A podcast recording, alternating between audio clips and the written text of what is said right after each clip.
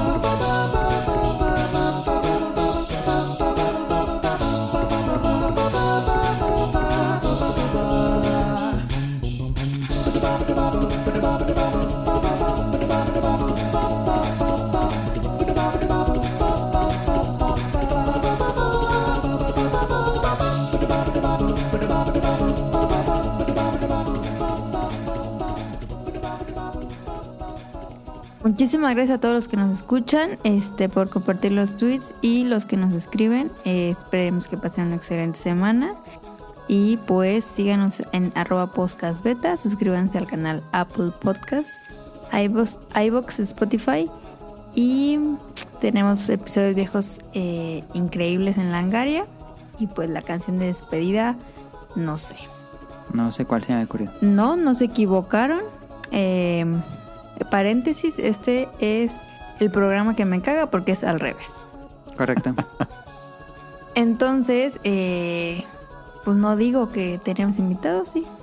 Exactamente, eso fue lo que yo le dije al principio. O sea, si es un, si es un episodio Capicúa, a mí me tienes que presentar hasta el final, ¿no? Hasta el último, ajá. Exactamente. Pero la gente no va a saber con quién vamos a estar hablando. Es probable.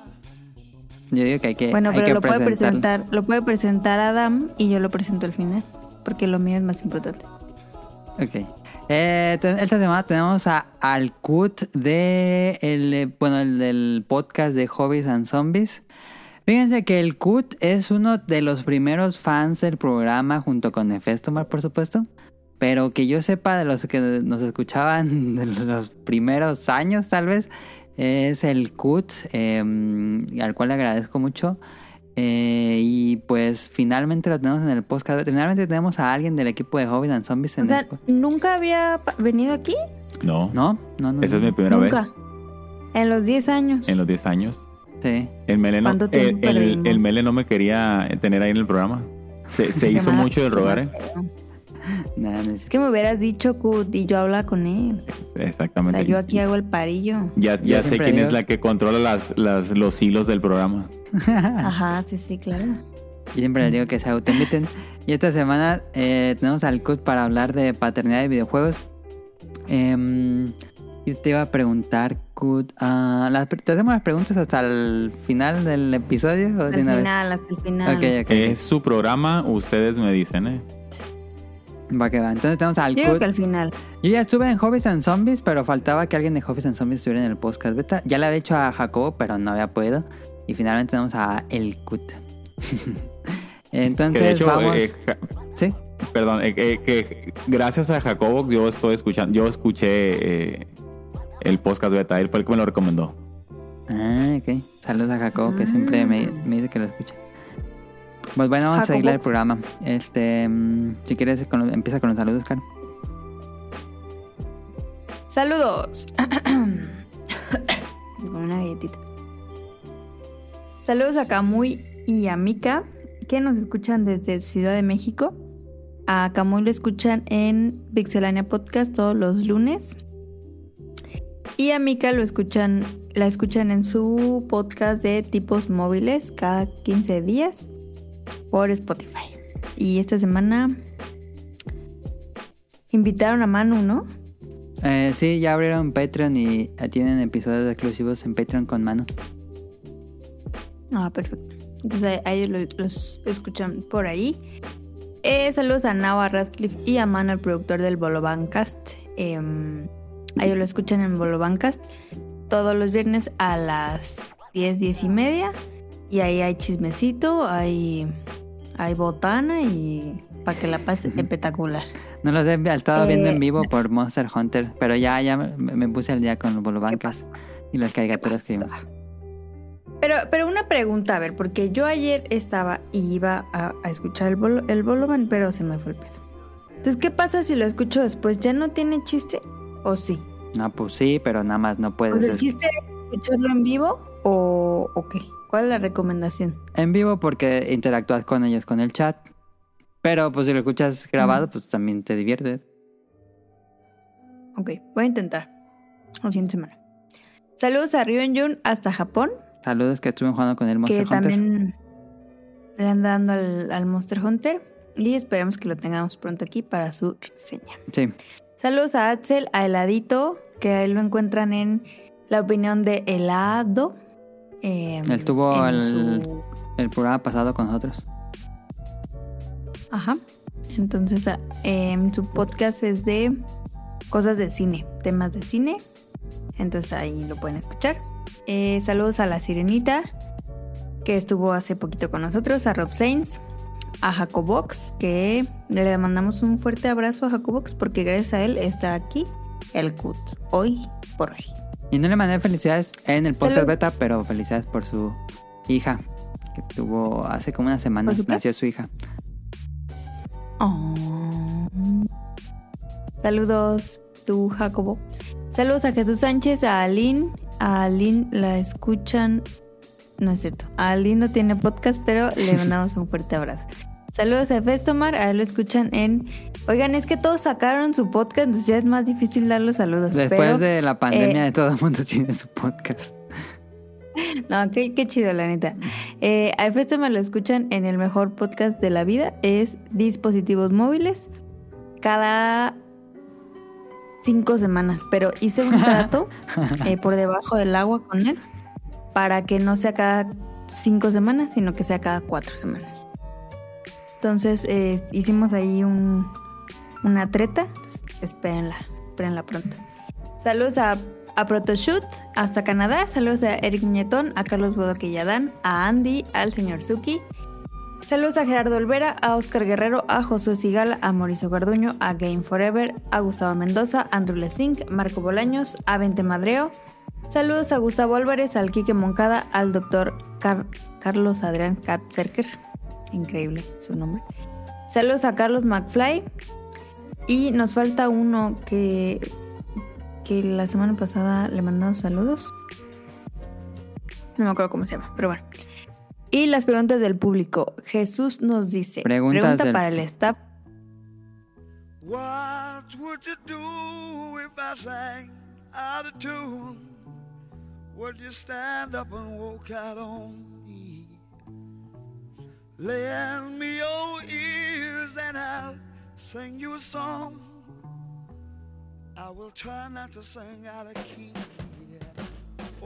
Preguntas del público. Jesús nos escribe. Muchas gracias, Jesús. Preguntas para el staff e invitados. ¿Qué le han dejado? ¿Qué han dejado de hacer en sus actividades diarias familiares por seguir jugando? Eh, nos mandaron más preguntas del público, pero las vamos a las puse hasta el tema principal. Pero bueno, estas no están tan relacionadas como las otras que puse. Entonces hay que responder estas. Pero dice, ¿qué han dejado de hacer en sus actividades diarias familiares por seguir jugando? ¿Han dejado de hacer algo? Dormir. Sí. ¿Dormir? No, eh, realmente eh, creo que si dejas de hacer cosas tuyas, eh, entonces tienes un problema con el, con, con el juego, vaya. No, yo intento no, no dejar eh, reuniones familiares o amigos por estar jugando, ¿no? Eso sí, no, no, nunca lo he hecho. Sí, sí, con- sí duermo un poco menos, porque pues ese ya es mi tiempo y es lo que realmente hago, ¿no? O sea, acorto mi- mis horas de sueño, pero pues yo sé lo que, yo sé por qué lo hago, ¿no? Ajá. Ok. ¿Tu cara?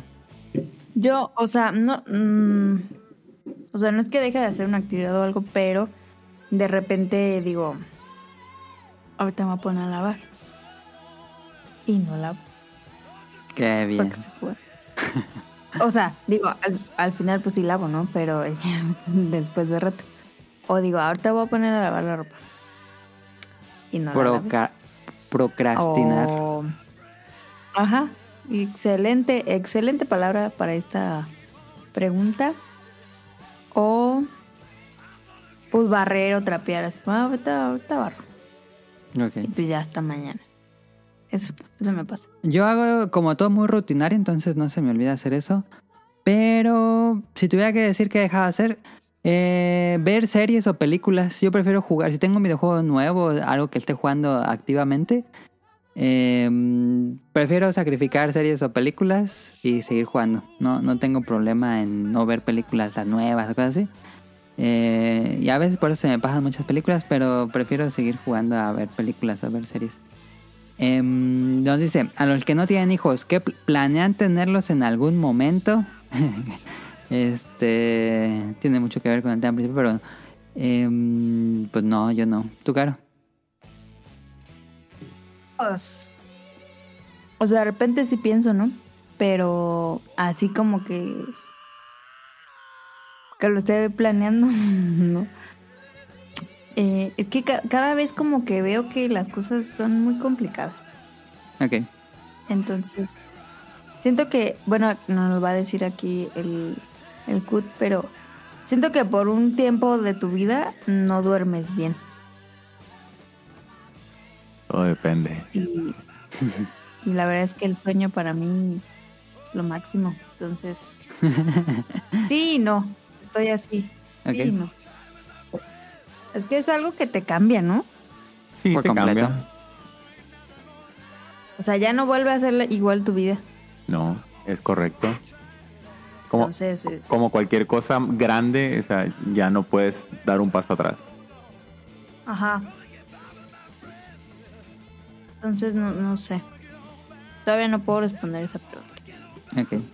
Dice, de su salario, ¿cuántos destinan para juegos y entretenimiento y cuánto de ahorro gastos personales?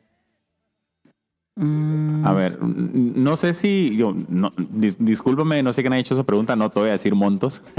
No, pues no, no hay ah, que decir le- montos. Pero, pero digamos que yo eh, tengo un ahorro, ¿no? Que, que, que es, digamos, forzado por la empresa. Hay, es un porcentaje de mi salario que se mete a un fondo de ahorro y la empresa me lo iguala. Pero Ajá. yo sí tengo destinado, digamos, mi presupuesto. Yo, a mí me pagan mensualmente. Entonces, eh, cuando a mí me pagan, yo pago todo y me cae el dinero, digamos, libre. ¿Sale? Entonces, Ajá. sí tengo cierto presupuesto que es tanto para mi colección de videojuegos y como para lo de mi hijo. Entonces, si no tengo un monto fijo, no te puedo decir, ah, sabes que es un 15% o 20%, porque pues, tampoco en el año todos los meses sale lo mismo y sale al mismo precio. Pues Pu- puede subir puede bajar. Creo que como que será un 20%.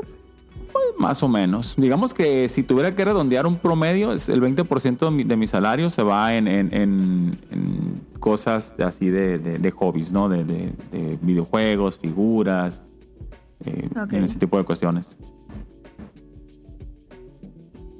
Mm, para mí es difícil responder porque no tengo un salario fijo.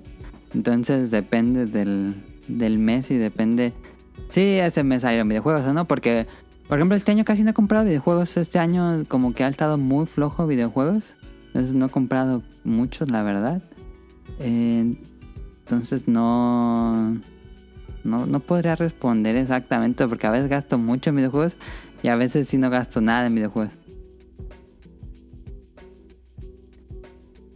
Ni caro, no, creo que no. Yo, pues, mm, pues no, no es, digo, tampoco tengo un salario como que fijo, pero mm, más bien es como de, por ejemplo, Kirby. O sea, planeé ese juego con anticipación Ajá. y ya. O sea, si realmente hay uno que, que realmente quiera, quiera así muchísimo, pues sí ahorro y lo compro, pero no es como que destine un porcentaje Ok, ok. así al mes, pues. Dice, ¿no se han sentido alienados por gente tóxica que a fuerza quieren que tengan hijos para que los cuidan de viejitos? Ah, pues no, no convivo con mucha gente y la gente con la que convivo nunca me ha dado esa sensación de que necesito tener hijos. Entonces, eh, yo no me he sentido alienado por eso, pero no sé, a lo mejor tu cara. Mm. O sea, alienados, ¿qué es? Que, que te mentalicen a, a- a algo, que te metan la idea. A que me metan la idea de tener hijos para que me cuiden. Sí, por ejemplo, tú, tú ahorita creo que está, tú, por lo que intuyo, estás viviendo ya con, con, con tu pareja, ¿no? Y que te estén diciendo, oye, pues ya estás viviendo con él, o sea, ¿para cuándo el niño? Porque te vas a hacer vieja y nadie te va a cuidar, o sea, y para que tengas a alguien que te cuide cuando seas mayor. Ese tipo de ideas. Ya. Sí me ha tocado, o sea, sí. La verdad es que sí me ha pasado bastante estos últimos tiempos. De que no, es que ya se te está yendo el tren, es que ya, ya estás grande, es que ya al rato ya no vas a tener paciencia, es que al rato no sé qué. Pero la verdad es que pues los escucho, ¿sabes? Pero es como... Ah, chido, ¿no? Tu comentario. Pero de ahí a ponerme a pensar en decir, no, sí, sí, nah. No, la neta. no. ¿Ok? Y Bueno, nos yo, dice, en yo algún ya, ten- momento... yo ya tengo Ah, sí, hijos, perdón. no, no puedo, no puedo, esa pregunta no vale para mí, ¿no? Pues no sé si te ha pasado. No, pero. pero te pasó? Mm, Me- o sea, sí, Ajá. sí, cuando yo me casé, pero yo, yo planifiqué mucho el, el cuándo me, cuándo me quería casar y cuándo más o menos a qué edad quería tener un hijo. O sea, yo me, ¿Y sí lo cumpliste? sí, yo me- por ejemplo salí de la escuela, de, la- de la carrera y yo vi que muchos de mis compañeros se casaron. Sal- o sea, casi, casi les daban el título y, y estaban en la, en la misa.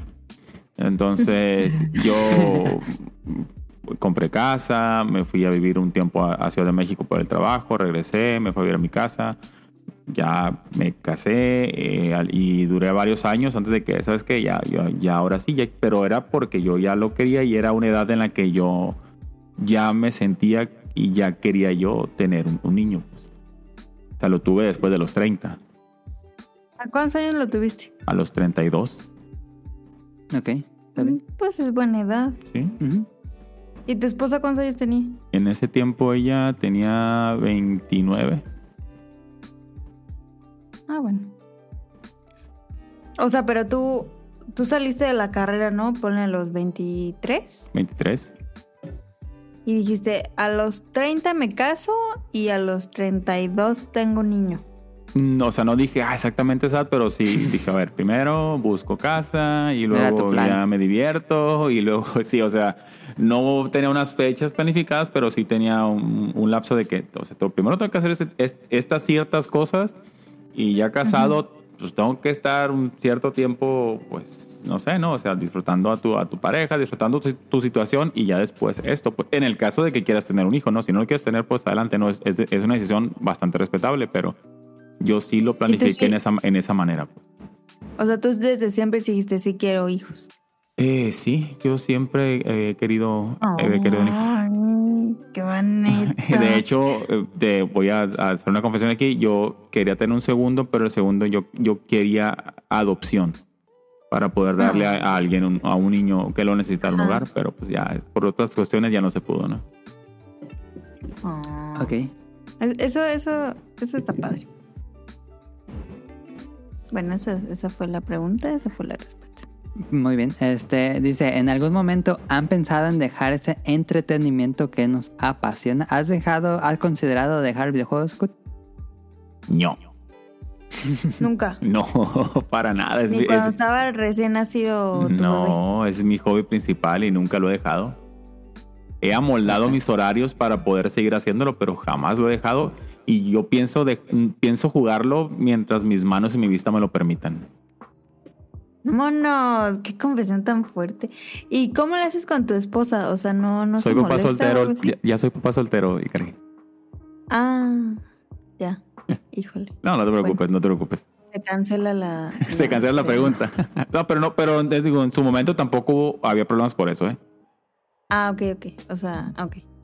Ok. Híjole, temas delicados, ¿eh? No, no te preocupes. No, no, no, para nada. Yo también digo como Kuts, yo no, no planeo, de, no, no he pensado en dejarlo. Eh, no ha pasado por mi mente. Yo tampoco.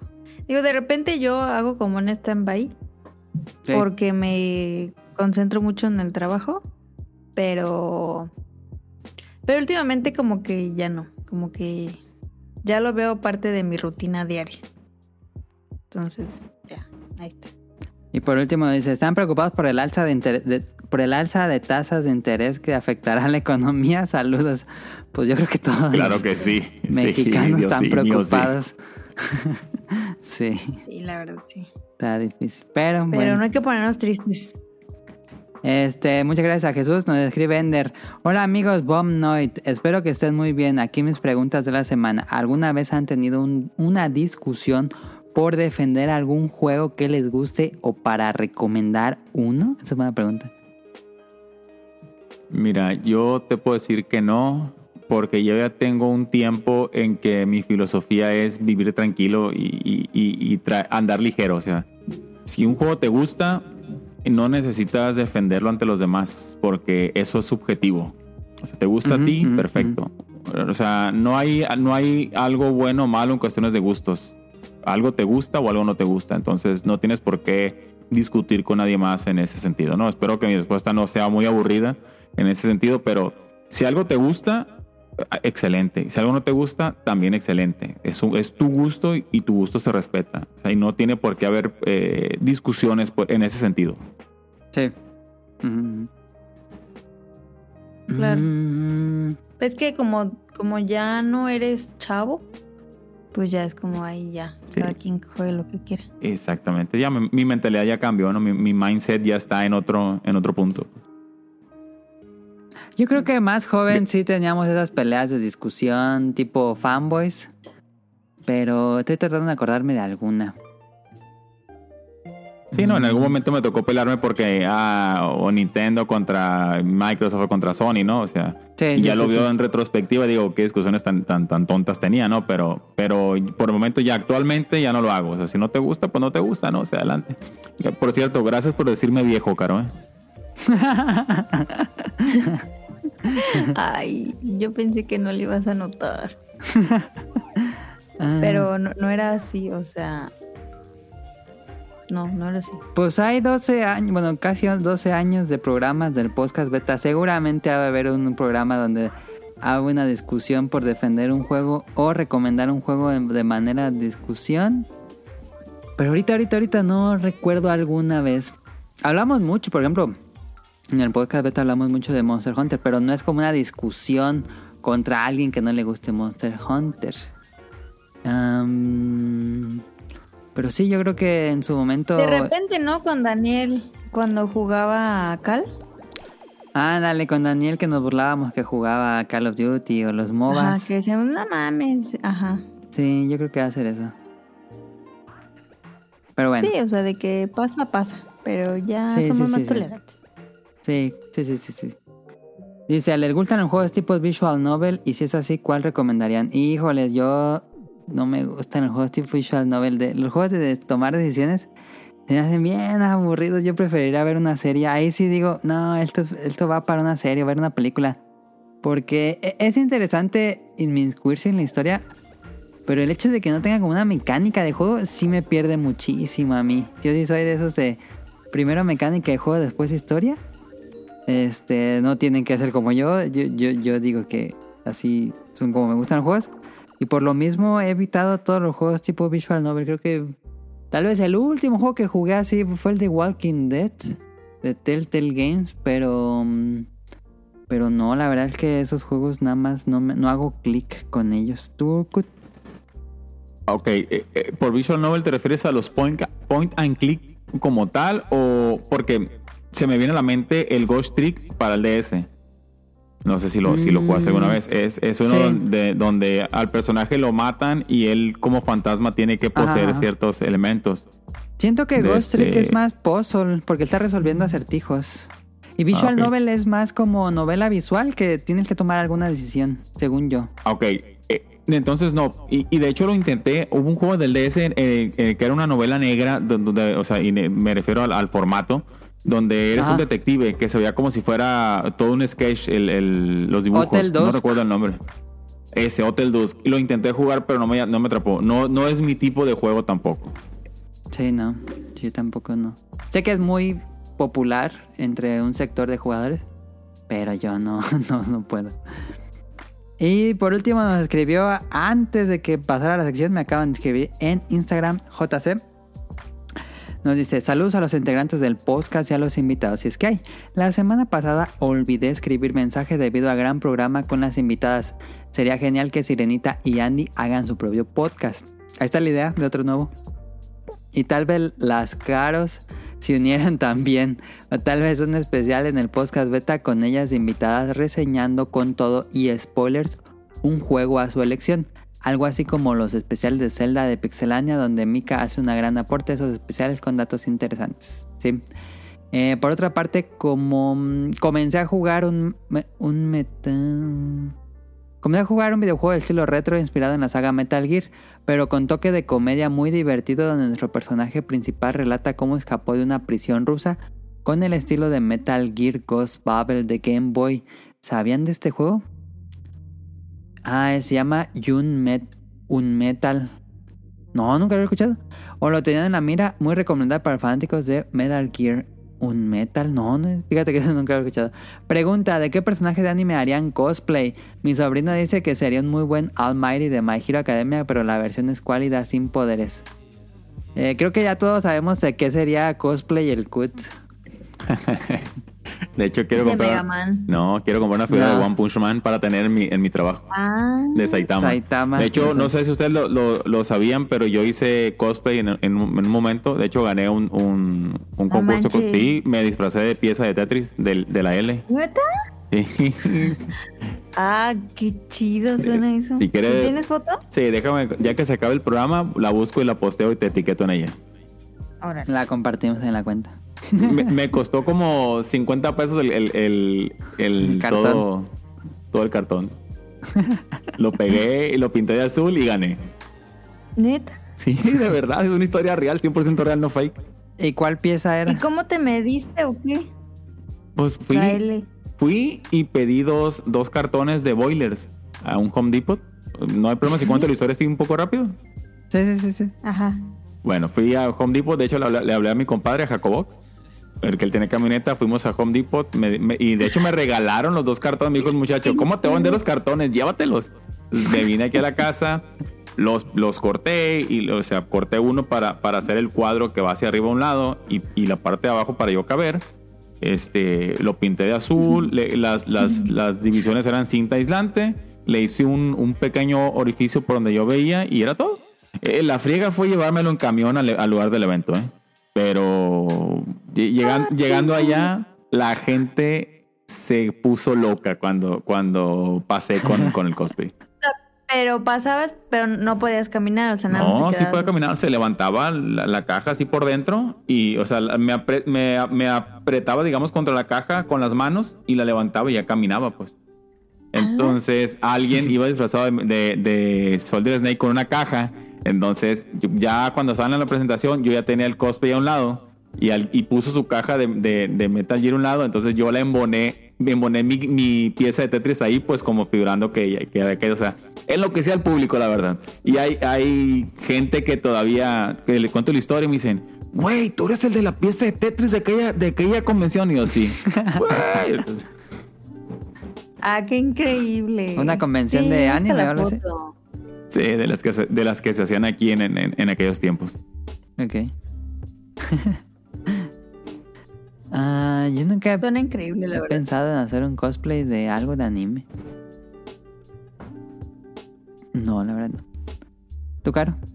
Tú te verás bien de Luffy, Adam. De Luffy. No creo. Sí. Te pareces así en la cara un poco a Luffy, la verdad. Ok, ok, ok. No, yo tampoco, la verdad. Pero el cut sí quedaría perfecto de Saitama. Pues ahí están las preguntas. I'm black. Eh, Eh, no hay compra, entonces vámonos a random.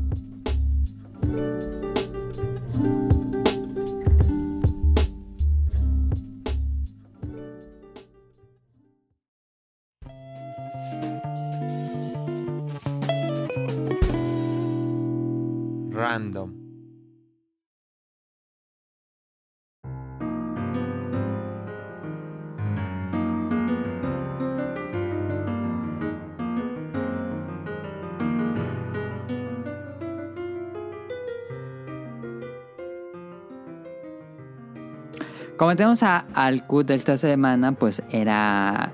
No, tardó, tardó en llegar esta decisión a mi cabeza porque no se me había ocurrido. Porque estaba pensando, ¿qué- ¿cuál será para random? ¿Cuál será para random? Y dije, vamos a tener al CUT. Ah, pues el CUT colecciona cosas de Mega Man. Entonces vamos a preguntarle de su colección de Mega Man. Eh, porque el CUT es famoso, fíjense que el CUT es famoso en la comunidad de Mega Man porque se ha encargado de recuperar la serie original de Mega Man de... Bueno, no sé cómo se llama esa serie, de la occidental. ¿Tiene un nombre en especial? Se llama, sí, es Mega Man de Ruby Spears de 1994. Ok. Mega Man de Ruby Spears, que es la casa animadora.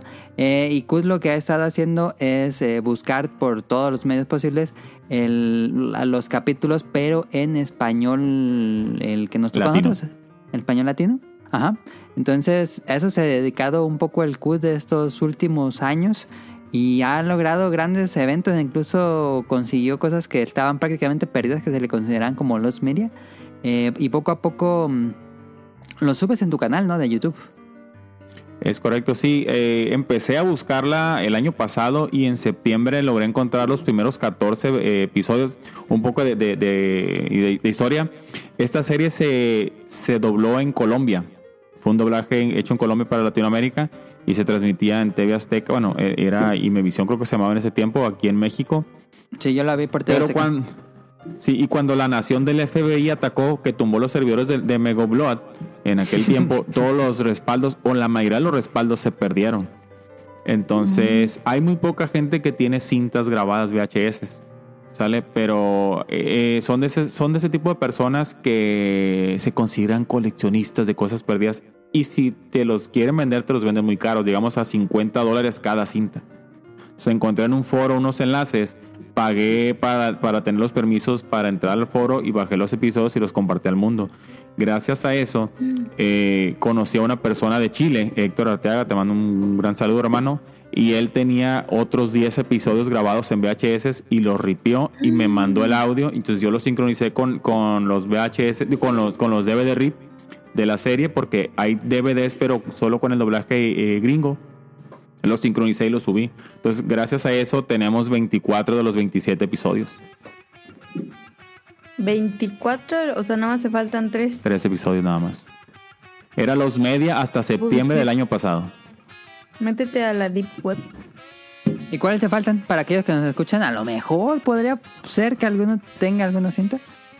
Nos faltan el episodio 10 y 11 de la segunda temporada y el episodio 14 de la segunda que hubiese sido el primero de la tercera.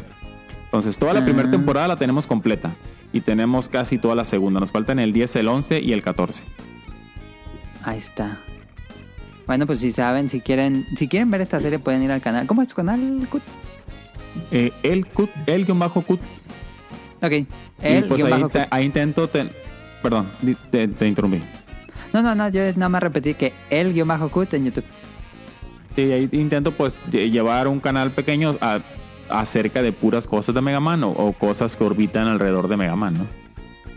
También estabas eh, traduciendo la serie esta más reciente de Mega Man, ¿no? Ah, también tengo la serie de Foolish Target, la que salió en Cartoon Network, que no llegó a Latinoamérica. En un tiempo en el que no tenía mucho que ver y hacer, empecé a traducir los episodios y, y descubrí que si tú subías un, un, un video a YouTube, YouTube te hacía, los, te hacía los subtítulos en inglés en automático. Sí. Me sirvió más que nada por la indexación, porque te, te genera así el índice y, y el- y los tiempos. Entonces ya sobre eso fui, fui traduciendo y mucha gente se empezó a, a- a- a unir al, al proyecto para verlo, ¿no? Lo cual me emociona porque esta serie tuvo mucho hate al principio por cómo se ve. Pero una vez que empiezas a ver la serie, o sea, los primeros episodios son pesados de ver porque se ve una animación tosca, estilo muy, muy, muy, muy, muy infantil, la verdad. Pero del, del episodio 20 en adelante la serie como que quisieron dar un giro en, el, en el timón y cambió y mejoró mucho. Y, y cambia mucho tu percepción de la serie. Y de hecho, mucha gente cuando la termina de ver me deja mensaje, oye, ¿sabes qué? Yo tenía otra idea de la serie y la verdad es que mejoró. Lástima que la cancelaron. ¿Cuántos capítulos fueron de eso? Son 52 y cada uno dura como 10 minutos. Realmente no es pesada de ver. No manches. Dura bien poquito. ¿Y cierra el argumento o fue cancelada así de improvisa? No, sí cierra el argumento. Hay una segunda temporada que se hizo en cómics, que son seis tomos, y es Ah, todo lo ya. que se tiene de la serie. Pero la serie por sí es autoconclusiva. Ah, ok, ok. ok. Y esa no hay, bueno, no sé, pero no hay problemas porque como no la trajeron en México, no, no te los quita YouTube, me imagino. No, y de hecho como ahorita no tiene ninguna distribución en ningún lado, pues no hay problema, ¿no? Entonces, eh, de hecho hay muchos usuarios de otros países, inclusive de Estados Unidos, que me dejan comentarios a- agradeciéndome que la serie esté arriba porque es muy complicado de encontrar también. Ah, ok, no sabía tampoco eso. Pues ha, ha hecho un gran trabajo el CUT por la comunidad de productos de Mega Man, por lo menos eh, productos audiovisuales. Eh, y por supuesto, aparte, el CUT tiene su colección personal de figuras de Mega Man. Eh, en su bueno, en, en su canal nos habla un poco más de ella, en su canal de YouTube. Y también yo tomé ahí unas fotos que había subido en Twitter. Ahí puso varias fotos de su colección. Entonces le tenía varias preguntas al Kut sobre su colección. Y por supuesto la primera, la, la obvia, no sé, que seguramente le han dicho un montonal de veces le han preguntado esto. eh, pero ¿por qué, ¿por qué Mega Man? ¿Por qué empezaste a coleccionar de Mega Man? Kut? Eh, Mega Man siempre ha sido un videojuego y una, y una saga que me gusta. Es mi saga de juegos favoritos, mi personaje favorito. A mí me metió un primo en este, en este juego. Eh, de hecho, con toda la historia, ¿no? Yo fui a visitarlo a, su ciudad. Él, él es de una ciudad de aquí de Sinaloa que se llama Guamuche, Salvador Alvarado. En unas vacaciones y me dijo, ¿sabes qué? Este, vamos a la casa de mi tío Manuel y porque tiene un juego y que hay que jugarlo. Y fuimos, llegamos y estaban jugando Mega Man 3 estaban jugando el, el stage de, de Gemini Man y no sé, o sea, no sé si fueron los colores, fue la música, fue... eh, pues, pues en ese tiempo te tienes que meter en el mindset de un niño de 9, 10, de 9, 10 años, ¿no? Que pues utilizas más la imaginación, entonces ver, el, ver los disparos, ver los enemigos, de la música, pues para mí fue, fue increíble, ¿no? Y desde ahí me gustó. Y la colección como tal, empecé igual el año pasado a formalizarla un poco más y empezar a comprar artículos que yo quería tener, que en su momento no pude porque pues, los precios eran prohibitivos para mí cuando era niño, ¿no? Ah, entonces es reciente. Yo pensé que tenías varios años juntándola. O sea, sí, sí, sí tengo cosas de, de muchos años, ¿no? Que me, me regalaban alguna Ajá, figura ajá, o me ajá. regalaban algún libro, pero yo tengo, digamos, como dos años que formalmente dije, a ver, Cudberto, cada mes vas a comprar de uno a tres artículos, o sea, vas a invertir un porcentaje de tu sueldo para esto y es lo que he estado haciendo. Entonces, ya tengo todos los juegos, bueno, ya casi tengo todos los juegos que yo quiero tener, porque no los quiero tener todos, vaya. Y no me gusta Ah. tener duplicados, no. Hay, me- hay gente que me dice, oye, es que tienes, tienes colecciones de GameCube, pero no tienes las, las de Play 2. Para mí es el mismo juego, entonces no vale la pena tenerlo dos veces. Y gracias a eso he logrado, tengo artículos, yo considero mi colección pequeña, ¿no? A lo mejor tirando la mediana. Eh, pero tengo cosas que la verdad son complicadas o son muy raras de ver. Eh, a, a todo mundo le impresiona el casco tamaño real de Mega Man, ¿no? O sea, todo mundo que viene de mi colección es lo que más te llama la atención, el casco. Y se lo quieren poner, pero nadie lo puede tocar. Eh, Pero tengo juegos que jamás salieron de, de Taiwán. Son juegos exclusivos de Taiwán de los, de los 2000. Entonces, esos juegos yo te aseguro que muy poca gente los tiene porque en ese tiempo el internet no era tan vasto como ahora y no los y no se sabía y no se podían comprar. Entonces, yo tengo una copia es, eh, de- se llama Rock One Strategy, que es un juego oficial de Capcom para el mercado taiwanés. eh, que yo que yo importé para a- aquí a mi ciudad y lo tengo entre mi Ah. colección. Es de mis artículos favoritos de la colección. Entonces, Eso cuesta mucho, ¿no? preguntándote, Eh, pues sí me- ¿cu- ¿cuál sería tu santo grial de tu colección o que consideras? Tal vez no es el más raro, el más caro, sino... Bueno, sí, tal vez, mira, dependen en dos. El, el que más te gusta y el que consideras que es el más raro. O tu santo grial. Mira, el que para mí, el que yo considero lo que más me gusta es el Tiger Electronics. de 1988. Ok, ok, sí, sí. Es, es- son esos jueguitos así como el de 999 en uno. ¿Sale? Sí. Pero que son exclusivos de un, de una sola, de, un solo juego. Cuando yo era niño, yo lo quise tener y no pude. No se podía tener. O sea, eh, Ah. para mí era prohi- para mi familia era prohibitivo. Entonces, eh, eh, actualmente son caros. Eh, no voy a mentir. Son, son, son artículos caros. Si lo, si lo quieres encontrar, por ejemplo, nuevo, sellado, es casi una quincena de una persona normal, digamos.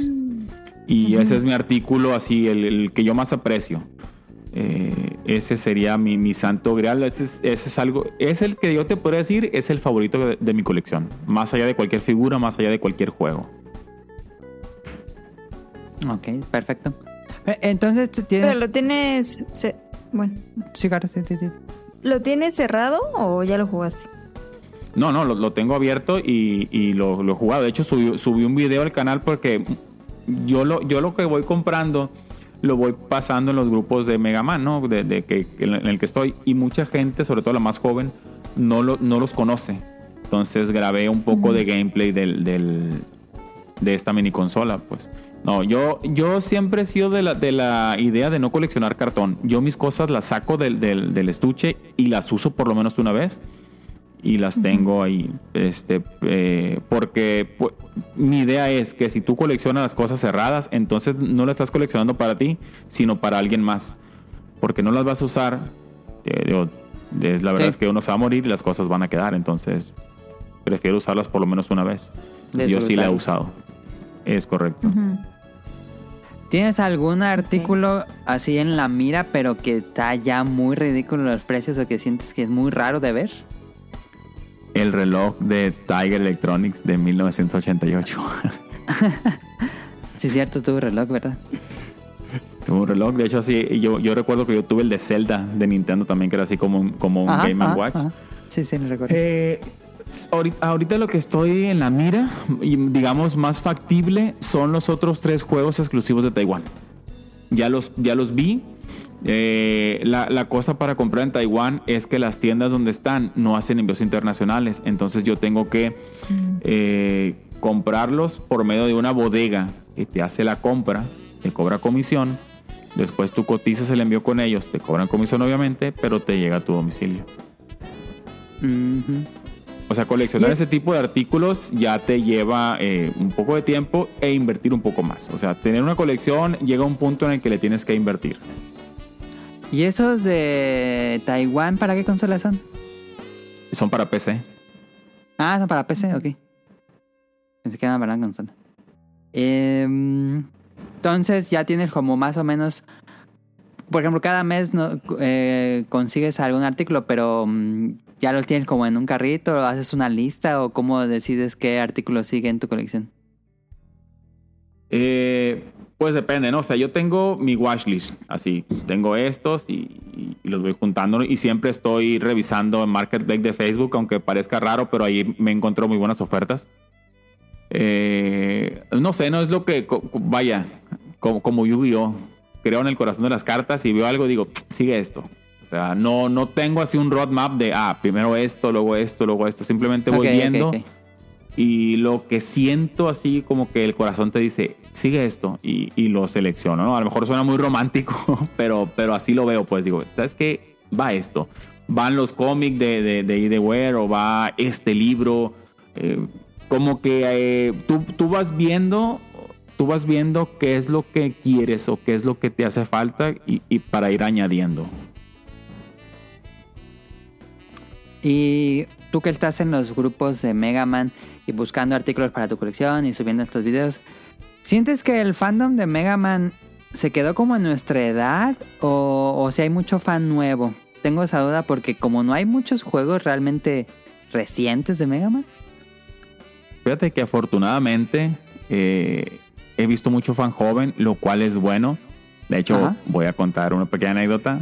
eh, que espero que no se molesten si retraso, si, si alargo mucho el programa con, con ese tipo No, de, de cosas. no te- Pero No. a mí me hicieron administrador de un grupo Sale como que vieron que posteaba tantos memes y tantas cosas y, y que dijeron, pues este carajo sí tiene Mega Man en el corazón, no, vamos a hacerlo administrador. Ah. Entonces me hicieron administrador y me metieron al grupo, ¿no? Entonces cuando, cuando me metieron les dije, bueno, se preguntarán por qué los he reuni- reunido todos aquí, ¿no?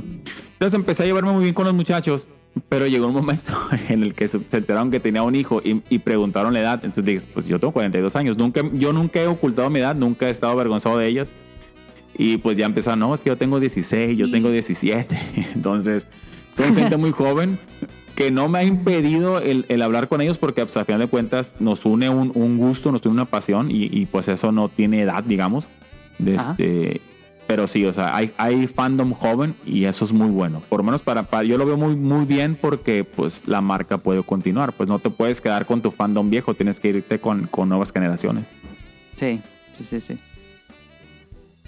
Pues eran las preguntas que te tenía para las colecciones de Mega Man. Sé, digo, si, si tengas algo más que te gustaría platicarnos de tu colección.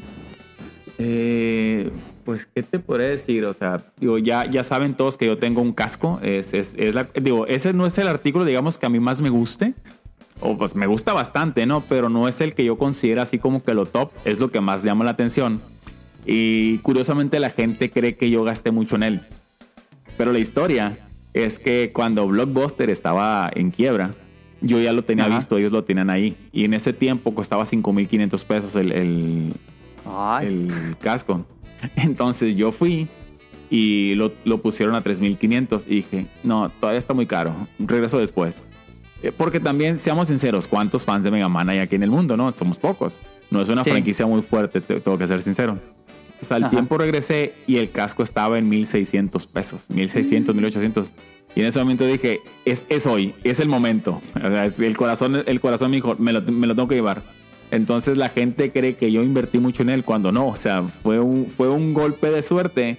Eh, fue un, un conjunto de el momento indicado, el tiempo indicado, con, con, con afortunadamente con, con los recursos necesarios para hacerlo.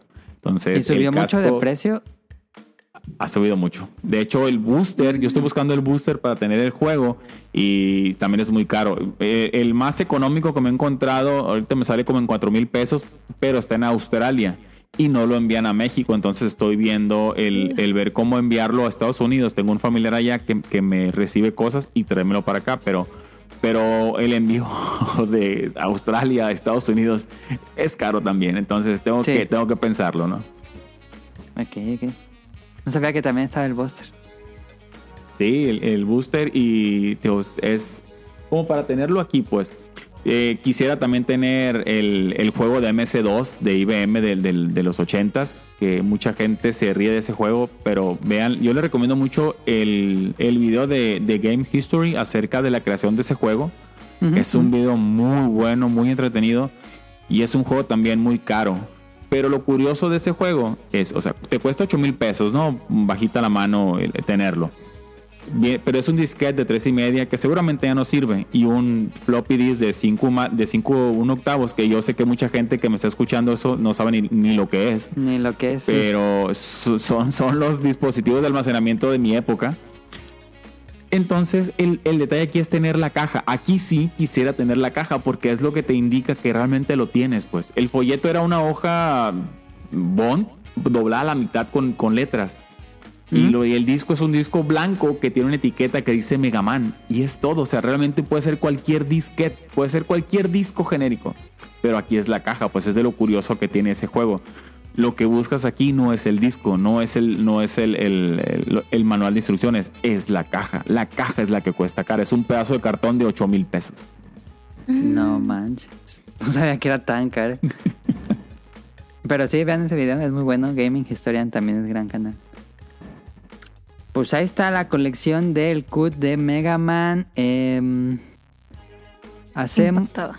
Hacemos. No, hay que seguirnos, sí. Y hacemos el corte después del opening. Ah, Caro, ¿te sigue, sigues tú con los datos? ¿Tus datos tienes datos curiosos? Yes. Vale, entonces Por vámonos a datos curiosos y le seguimos.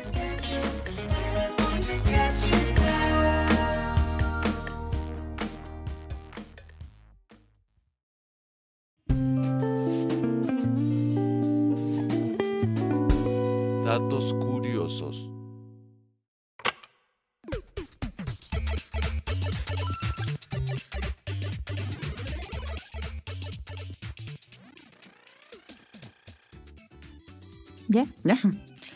Eh, datos curiosos. Dato número uno. No se sabe quién inventó los lentes. Ah, ok. Eh, no sabía eso. Eh, ¿Ustedes sabían que a un lápiz se le puede sacar punta hasta 17 veces? Y se 17 puede veces. escribir 40 y... Ajá, 17 veces. O sea, pero bien. Para que tenga la puntita bien, pues. Y se pueden escribir 47 mil palabras con él. Y dibujar una línea recta de 56 kilómetros de largo. Un lapicito. Antes de que el grafito se, se acabe. Ajá. Y dato curioso número 3, mi perro se llama Lápiz. Y, y- y puedes hacer una línea de recta con él de, de esa misma distancia. No, en- tampoco le puedo sacar punta. Vaya. Dato número 4. Las abejas pueden ver la luz ultravioleta. Ajá. Eso les permite saber qué flores tienen más néctar. Oh. Ah. Esto no sé qué tan cierto sea, no lo busqué, pero dice que el agua no es incolora. Se ha comprobado que refleja una pequeña tonalidad de azul, pero no sé cómo en qué estudio o así. Bueno, es posible, sí, sí lo veo posible. Sí, pero está raro. Y dato número 6. Bugs Bunny y el conejo de Pascua en realidad no son conejos. Son liebres. Son liebres, ¿no? Ajá. Sí, es cierto. No, Y no, aquí no. dice algo curioso, fíjate. Dice que las zapatillas de Cenicienta no eran de cristal, sino de pelo de ardilla. Pero la confusión se dio a una mala traducción del francés al inglés. Ah, ya. Ok. Órale. Ah, ah. Y el primer animal que se, domes- que se domesticó en la Tierra, bueno, por el hombre, no fue el perro, fue el reno hace 14.000 años. Ujú. Los bovinos. Oh, eso no sabía. Dato número 8. La luz es invisible, solo la podemos ver por los objetos con la que choca y Ajá. refleja. Sí, sí, sí. Eso no, no, este no entendí. La- los boomerang no se usan para cazar canguros, sino para atrapar aves. Según yo, los boomerang eran para jugar. no. Pues es un arma de los eh, tribus de Australia. ¿Un arma? Sí, era un ¿Es arma un de caza. ¿Los boomerang? Sí, Sí, es un arma pues de sí. caza. Acaba de decir que con o sea, eso ¿tienen atrapaban. navaja o qué? No, pues con el golpe tiraban a las aves. Jesús, no manches. Y pues son, Dato curioso, el número 10. son, son No bien sabía. grandotes. Los Ah, los boomerangs. los, gran- los originales boomerangs Oh. eran grandotes. Yo no sabía eso, ¿eh? Y el dato curioso número último. Se calcula que la Tierra pesa 6 mil millones de toneladas. Si un elefante pesa 5 toneladas, imagínense cuánto pesa el mundo. Es Pues ya me acabas de decir, ¿no? O sea, ¿cuántos? ¿Cuántos Elefantes. elefantes será, no? Ajá, O sea, la- tu pregunta era, ¿cuánto, imagínate cuántos elefantes pesará la Tierra. Sí. 6 mil. Ahí está, millones. 1, 2, 3, 4, 5, 6. Entre 5 sería 120 mil millones de elefantes. Es que son datos curiosos, por eso es curioso. Ahí están los datos curiosos de Caro. Eh, como vamos al revés, les platico primero de qué va el opening y luego le pongo la, la canción.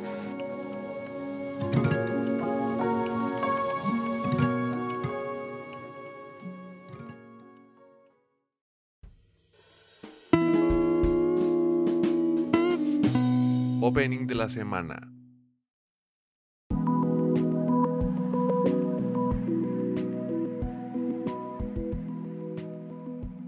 El- esta serie se llama Dance, Dance, Danceur.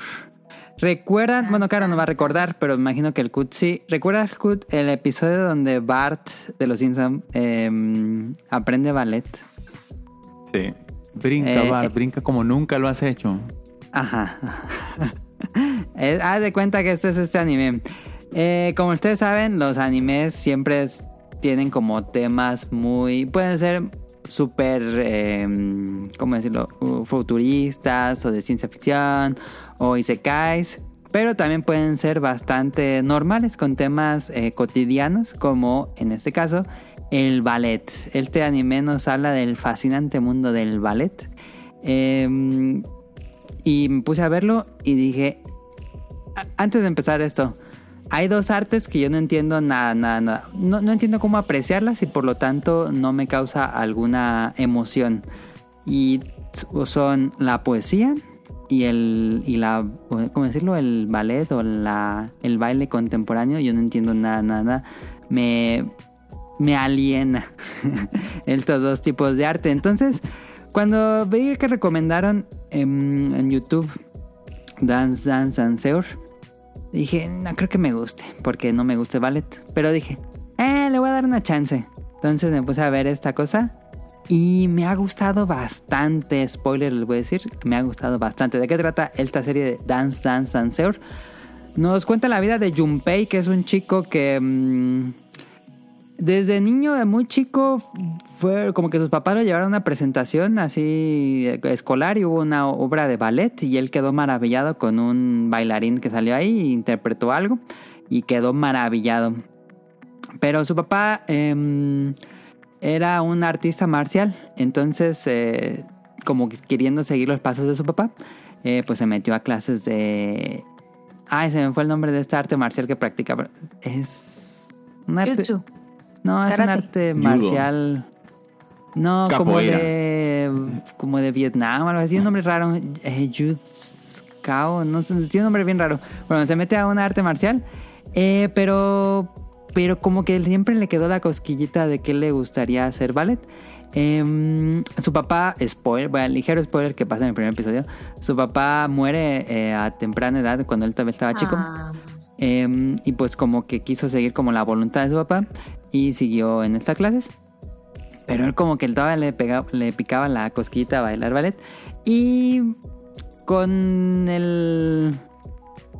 El que de niño practicó tantito. Pero su papá después le dijo, no, mejor ve, a- a- haz algo más varonil. Entonces como que este trauma de que el ballet no es varonil se le quedó. Como que la masculinidad frágil o algo así. Eh, y le daba miedo como meterse a ballet. Entonces en su preparatoria eh, una chica lo, mm. lo ve como estaba, estaba como haciendo algo, eh, una serie de movimientos, eh, presumiendo con sus amigos, estaba haciendo como unos movimientos de este, de este arte marcial. Y la chica lo vio y dijo, ah, se parece muchísimo al ballet. Entonces, eh, y a esta chica le gusta a él, a, Junpei. Entonces un día lo citó y le, dijo que él debería bailar ballet porque tiene el cuerpo perfecto, como las medidas perfectas, que no es muy robusto, que tiene las piernas muy delgadas. Este, y curiosamente esta chica, su mamá es una maestra de ballet, entonces lo invita a su escuela de ballet. Y em, no le digo más, este, las cosas se van complicando un poquito más entre estos dos personajes, entre la maestra de ballet, entre él que, bueno, le pone, la maestra le dice, ok, si quieres bailar ballet, tienes que concentrarte solamente en el ballet. Ya, porque él está parte en el club de fútbol y luego va con sus amigos y luego va a su club de artes marciales. Entonces le dijeron, ya, ¿quieres ballet o no? Entonces está en esa disyuntiva. Y también cierto bully por parte de, de sus amigos. Entonces Mm. este, ahí comienza esta historia como de superación y por supuesto nos hablan del ballet. Eh, y hay una escena donde bailan el baile de los cisnes, ¿cómo se llama? Ah, se me fue el nombre. El lago de los cisnes, ¿no? el lago de los cisnes. De Tchaikovsky. De. Hacen el lago de los cisnes. No, qué grandiosa escena. Yo estaba emocionadísimo. Yo no sé nada de ballet. Yo creo que nunca he visto ballet así en persona, más que en televisión de videos. Pero esta escena les quedó perfecta porque es una especie de... Ah, Es como es raro, es como una especie de pelea de una anime shonen. Pero es una es un es una pues es un baile clásico que es el lago de los cisnes, pero te explican la historia, es una, como, como en paz en estos animes que hablan de un tema cotidiano, es que se nota que el autor se metió de lleno al tema y después hizo el manga y después hicieron el anime. Entonces realmente uno aprende de ballet, aprende los nombres, de quién inventó el ballet, dónde se baila ballet, cuáles son los países más importantes. Eh, poco a poco uno empieza a aprender de ballet con, con el personaje. Eh, y es muy emocionante, en serio, es una serie que es eh, me ha gustado bastante. Es un. Es pocón, se le llama a estas series de deporte. Pero yo se lo dice a alguien que no le gusta el ballet. Me ha gustado mucho esta serie. Eh, porque me gustan también las series de deportes. Pero sí la recomendaría muchísimo. Eh, la animación es corre del estudio Mapa, que es un estudio muy bueno. Eh, tal vez su queja es que está muy basada en el estilo del manga y el estilo del manga tiene unas proporciones extrañas de los cuerpos. Em, pero, pero como todo se mantiene consistente con este estilo, pues no, no rompen nunca, entonces me, me gusta bastante. Van... Ya Entonces. Adam, eh, ya sabes lo que es una prima, una prima dona. Eh, no, todavía no llegamos a eso. La prima dona es la bailarina principal en, en los ballet. ah, ok, ¿no? La, la prima El dona. Q también sabe de ballet. Lo que pasa es que se lo vieron en otra serie. Lo, bueno, lo- lo interesante de los eso. lo interesante de los animes de ese estilo es que eh, algún- algunas cosas de, de alguna ma- manera muy básica te enseñan algo Sí. y eso los hace entretenidos. Sí, sí, sí, sí. Y bueno, o sea, pues no vas todo. a salir sabiendo bailar ballet, pero vas a saber No. saliendo conociendo algo pues básico, pero lo vas a hacer. Sí, a mí me pasó también con Haikyuu, que es este anime de voleibol. No, yo ya, ya entendía las posiciones, eh, cuáles son las posiciones más importantes, y dónde tiene tal acción. Todo eso, eso lo aprendí mucho de, de Haikyuu y cuando mm, fueron las Olimpiadas, pues disfruté más el vol. Este, no sé si cuando vea ballet como que ya entienda más, lo dudo, pero dejando de lado eso, es una serie muy buena, tiene gran drama, tiene escenas de acción, tiene grandes personajes, este, y la historia es muy atrapante, como que dices, ah, ¿qué va a pasar? Y ya quieres poner el episodio que sigue, pero bueno, es de esta temporada, es reciente, eh, pero creo que ya acabó, creo que ya to- todos los animes de esta temporada ya acabaron, pero bueno, ahí está, Dance Ah. Dance Dance Seur en Crunchyroll, por si a alguien le interesa. Escuchen el opening que se llama Narihibu, Narihibiku Kagiri y el grupo, la cantante es Yuki. Y vámonos al tema principal después de esto.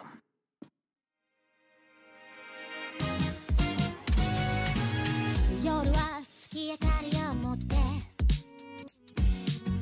揺れる朝焼け頬張って踊りたい息をするのも忘 れるくらいフライ深い森にダンスフロー靴音は夢におしゃべりして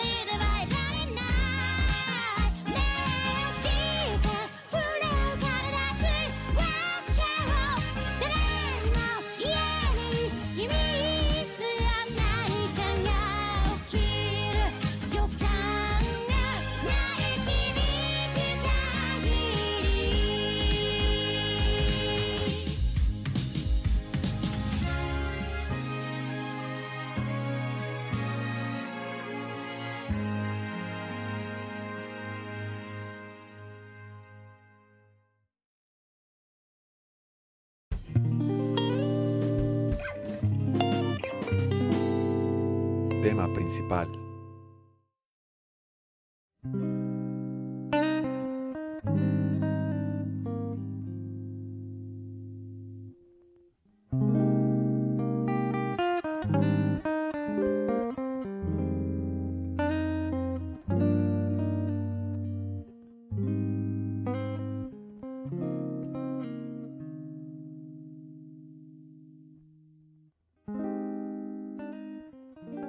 pues regresamos, este es el tema principal de esta semana. El que nos dijo Kut, bueno, nos, escribió Kut hace dos semanas de que le gustaría hablar de este tema en el podcast beta y dije, no, pues más que bienvenido. Es un tema que personalmente nunca pensé tocar en el podcast beta, eh, la, la verdad. Dijo Kut del tema, dije, ah, pues perfecto. Así, así aumentamos la galería de temas del programa. Entonces, eh, esta semana vamos a hablar de paternidad responsable y videojuegos. Un poco por el programa que hicimos con Andy y esta mm, Daphne o Sirenita. El es, ah, donde mencionábamos que como le haría a una señora que juegue videojuegos y tenga dos hijos, entonces me dijo que ah, yo podría hablar de eso. Entonces aquí está, más que nada. Entonces, más o menos es, es preguntarle si se puede tener un equilibrio entre tus hobbies, tus responsabilidades, cuidar a tu hijo, etcétera. eh, porque personalmente siento, por, por ejemplo, todos los que mm, con los que estudié en preparatoria, algunos de los que estudié en universidad, pues fue gente que sí jugaban muchos videojuegos y pues llegaron, tuvieron sus hijos, se casaron y pues creo que no volvieron a tocar un control de videojuegos. Entonces, este está este mito de que pues ya tienes un hijo, adiós videojuegos, ya eres este Sí. hombre serio. Como que hasta que te ven mal, ¿no? Como de, "Mm, es que no es responsable porque está jugando. Tal vez, tal vez se, se pueda sentir así. Entonces, pues qué mejor que Kut nos hable un poco. Aquí tengo como las preguntas que, que le voy a hacer al Kut mientras desarrollamos el tema. Em, entonces, la, la primera pregunta que le tenía a Kut era, ¿qué tanto cambiaron tus hábitos de juego? Ah, o tanto de horas jugando como del dinero gastado cuando ya tuviste tu hijo. ¿Sí fue un como un reset? Eh, bueno, antes que nada, no quisiera, quisiera aclarar a las personas que nos están escuchando, como ya escucharon eh, hace un momento en el programa, como muchos ya intuían y otros ya lo saben, yo soy papá soltero, ¿no? Entonces eso, pues, eso, eso también es otro hándicap, ¿no? Que pues yo, yo tengo pues, el tiempo de cuidado también de, de Alan, ¿no? Ajá. Eh, sí, sí se disminuye, o sea, es, es un hecho, o sea, no puedo decirte, digo, no, no tienes al niño y dices, bueno, pues ya lo tuviste, pues ya se queda el plebe solo y yo sigo jugando como, como antes, no, no se puede. También, este, pues tienes que, tienes que hacerte responsable, ¿no? Primero es lo que deja y luego está lo demás. Sí disminuyen, pero creo que todo depende de cierta disciplina y cierto equilibrio, pues o sea, tienes que empezar a ver en qué momentos y, y- y en qué tiempos lo puedes hacer. Porque es obvio que pues, tengo al niño, pero no voy a estar 24 por 7 viéndolo en la cuna así, aunque esté dormido, ¿no? Si el, niño, si el niño está dormido, yo puedo hacer algo para mí, Ajá, por mí, ajá. que es jugar o, o- o convivir con algunas, con, con amigos, eh, otras cuestiones. Y el dinero obviamente se disminuye porque, pues, bueno, tienes que, tienes que invertir ahora en la salud y en el cuidado de, de- de- de esa persona que tú decidiste traer al mundo, ¿no? Y tienes que hacerte responsable tú de ella. Ajá. Pero no creo. A mí me exasperan mucho esos memes o esos, esas cuestiones de. Ah, ese meme de que me, me encuentro a mis amigos de la prepa y que, y, y que estaba vendiendo, no sé, el Play por comprar pañales, ¿no? O sea, es una, una sobresimplificación de las cosas que no es real. Ajá. O sea, que eso es totalmente exagerado, ¿no? O sea, con- también cuántos pañales puedes comprar con lo del PlayStation se te van a acabar al mes. O sea, es, la gente no, no, no ve eso. O también me molestaba mucho que cuando ya iba a nacer el niño, que me decían, ay, ahora sí, olvídate de tener videojuegos. O ahora sí, todo esto que tienes aquí se te, va, se te va a ir porque lo va a agarrar y lo va a destrozar. Entonces, sí hay mucho mito y hay, y hay mucha exageración, o por lo menos así lo siento yo, en, en este, en este tema, ¿no? Ajá. Perfecto. Tú- me imagino que también con esas historias de gente que no vuelve a jugar en su vida, pero ¿crees que esa gente no, pues realmente tal vez no era su hobby favorito? ¿Qué sientes? No. No, mira, yo, yo creo que, que esas personas tal vez lo tenían como un hobby secundario, como, como algo que ellos eh, desde, usaban o lo veían por moda, porque cuando algo te gusta, lo intentas seguir haciendo por más que, que, que tengas otras cosas, ¿no? Eh, creo, creo que, que no era lo suyo, que nunca lo fue. Y, o, o hay otra cuestión, ¿no? Hay gente que cuando tienes un hijo, que, cada, quien es, es libre de vivir como, como sea, yo lo veo mal, y ya, toda su vida orbita a ser, a ser papá Ajá, ajá. o a ser mamá. Entonces, eh, ya, eh, ya eres papá tiempo completo. ¿Y qué va a pasar cuando, cuando tu hijo se vaya? Vas a, ya no vas a ser papá, ¿qué vas a hacer? O sea, tienes que, tienes que tener tu- tus hobbies. Mi hobby siempre ha sido jugar, siempre ha sido, mi, mi hobby principal siempre ha sido jugar y siempre lo va a hacer. Entonces, eh, eh, y, llegan al, y llegan un momento, no me voy a adelantar porque creo que está entre las preguntas. eh, puedes compartir eso, puedes compartir el hobby que te gusta con tu hijo si a él también le gusta. Sí. Entonces creo que no era su hobby, creo que realmente lo tenían como tal vez algo pasajero, algo que estaba de moda, o simplemente quisieron orbitar toda su vida alrededor de, ese, de eso de, ah, pues tengo que ser el papá y tengo que ser la mamá, ¿no? Sí, sí, sí, sí. Em, otra pregunta. ¿Crees que los videojuegos... Tal vez eso no es muy relacionado, pero ¿crees que los videojuegos... Pues sí demandan un poco más de tiempo y atención porque son es un hobby activo que otros hobbies y por lo cual pues es un poco tal vez por eso eh, como estos memes y estas reacciones de otras personas que se vuelven completamente padres 24/7 eh, pues creo que abandonaron los juegos porque los videojuegos demandan un poquito más que otros hobbies. Pues, Obviamente sí demandan más tiempo, ¿no? Desde, por ejemplo, la gente que juega juegos de mesa, pues no, lo juegan más casuales. Sí, o la gente sí, sí, que practica algún deporte con sus amigos los fines de semana, pues es más casual, es solo un día. Ajá. Pero ahí está el detalle, o sea, si, si tú puedes jugar videojuegos siete días eh, actualmente, eh, quiere decir que lo puedes pasar a jugarlo uno o dos días a la semana, como cualquier otro hobby que no es que es ocasional, como los juegos de mesa o ir al cine o ir a jugar fútbol el fin de semana con los amigos. O sea, ¿por qué no darle ese tipo de atención, pues? Hay juegos que los puedes disfrutar de esa manera. O sea, no, no, no tienes siempre por qué agarrar un, ah, un Horizon que me dura veintitantas horas, por lo menos la pura línea principal, que debe de ser a lo mejor puede asustar a una persona decir, es que ya, juego- ya tengo poco tiempo y voy a invertir un mes de mi vida en jugar ese juego.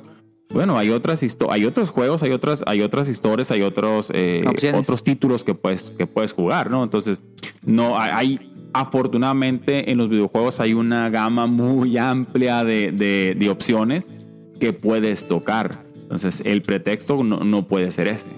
Ok. Mm, ujú. O sea, te Este, también tú da- pues. Carlos, si tienes alguna otra pregunta, también no. me interrumpes y le, le preguntes. Ok.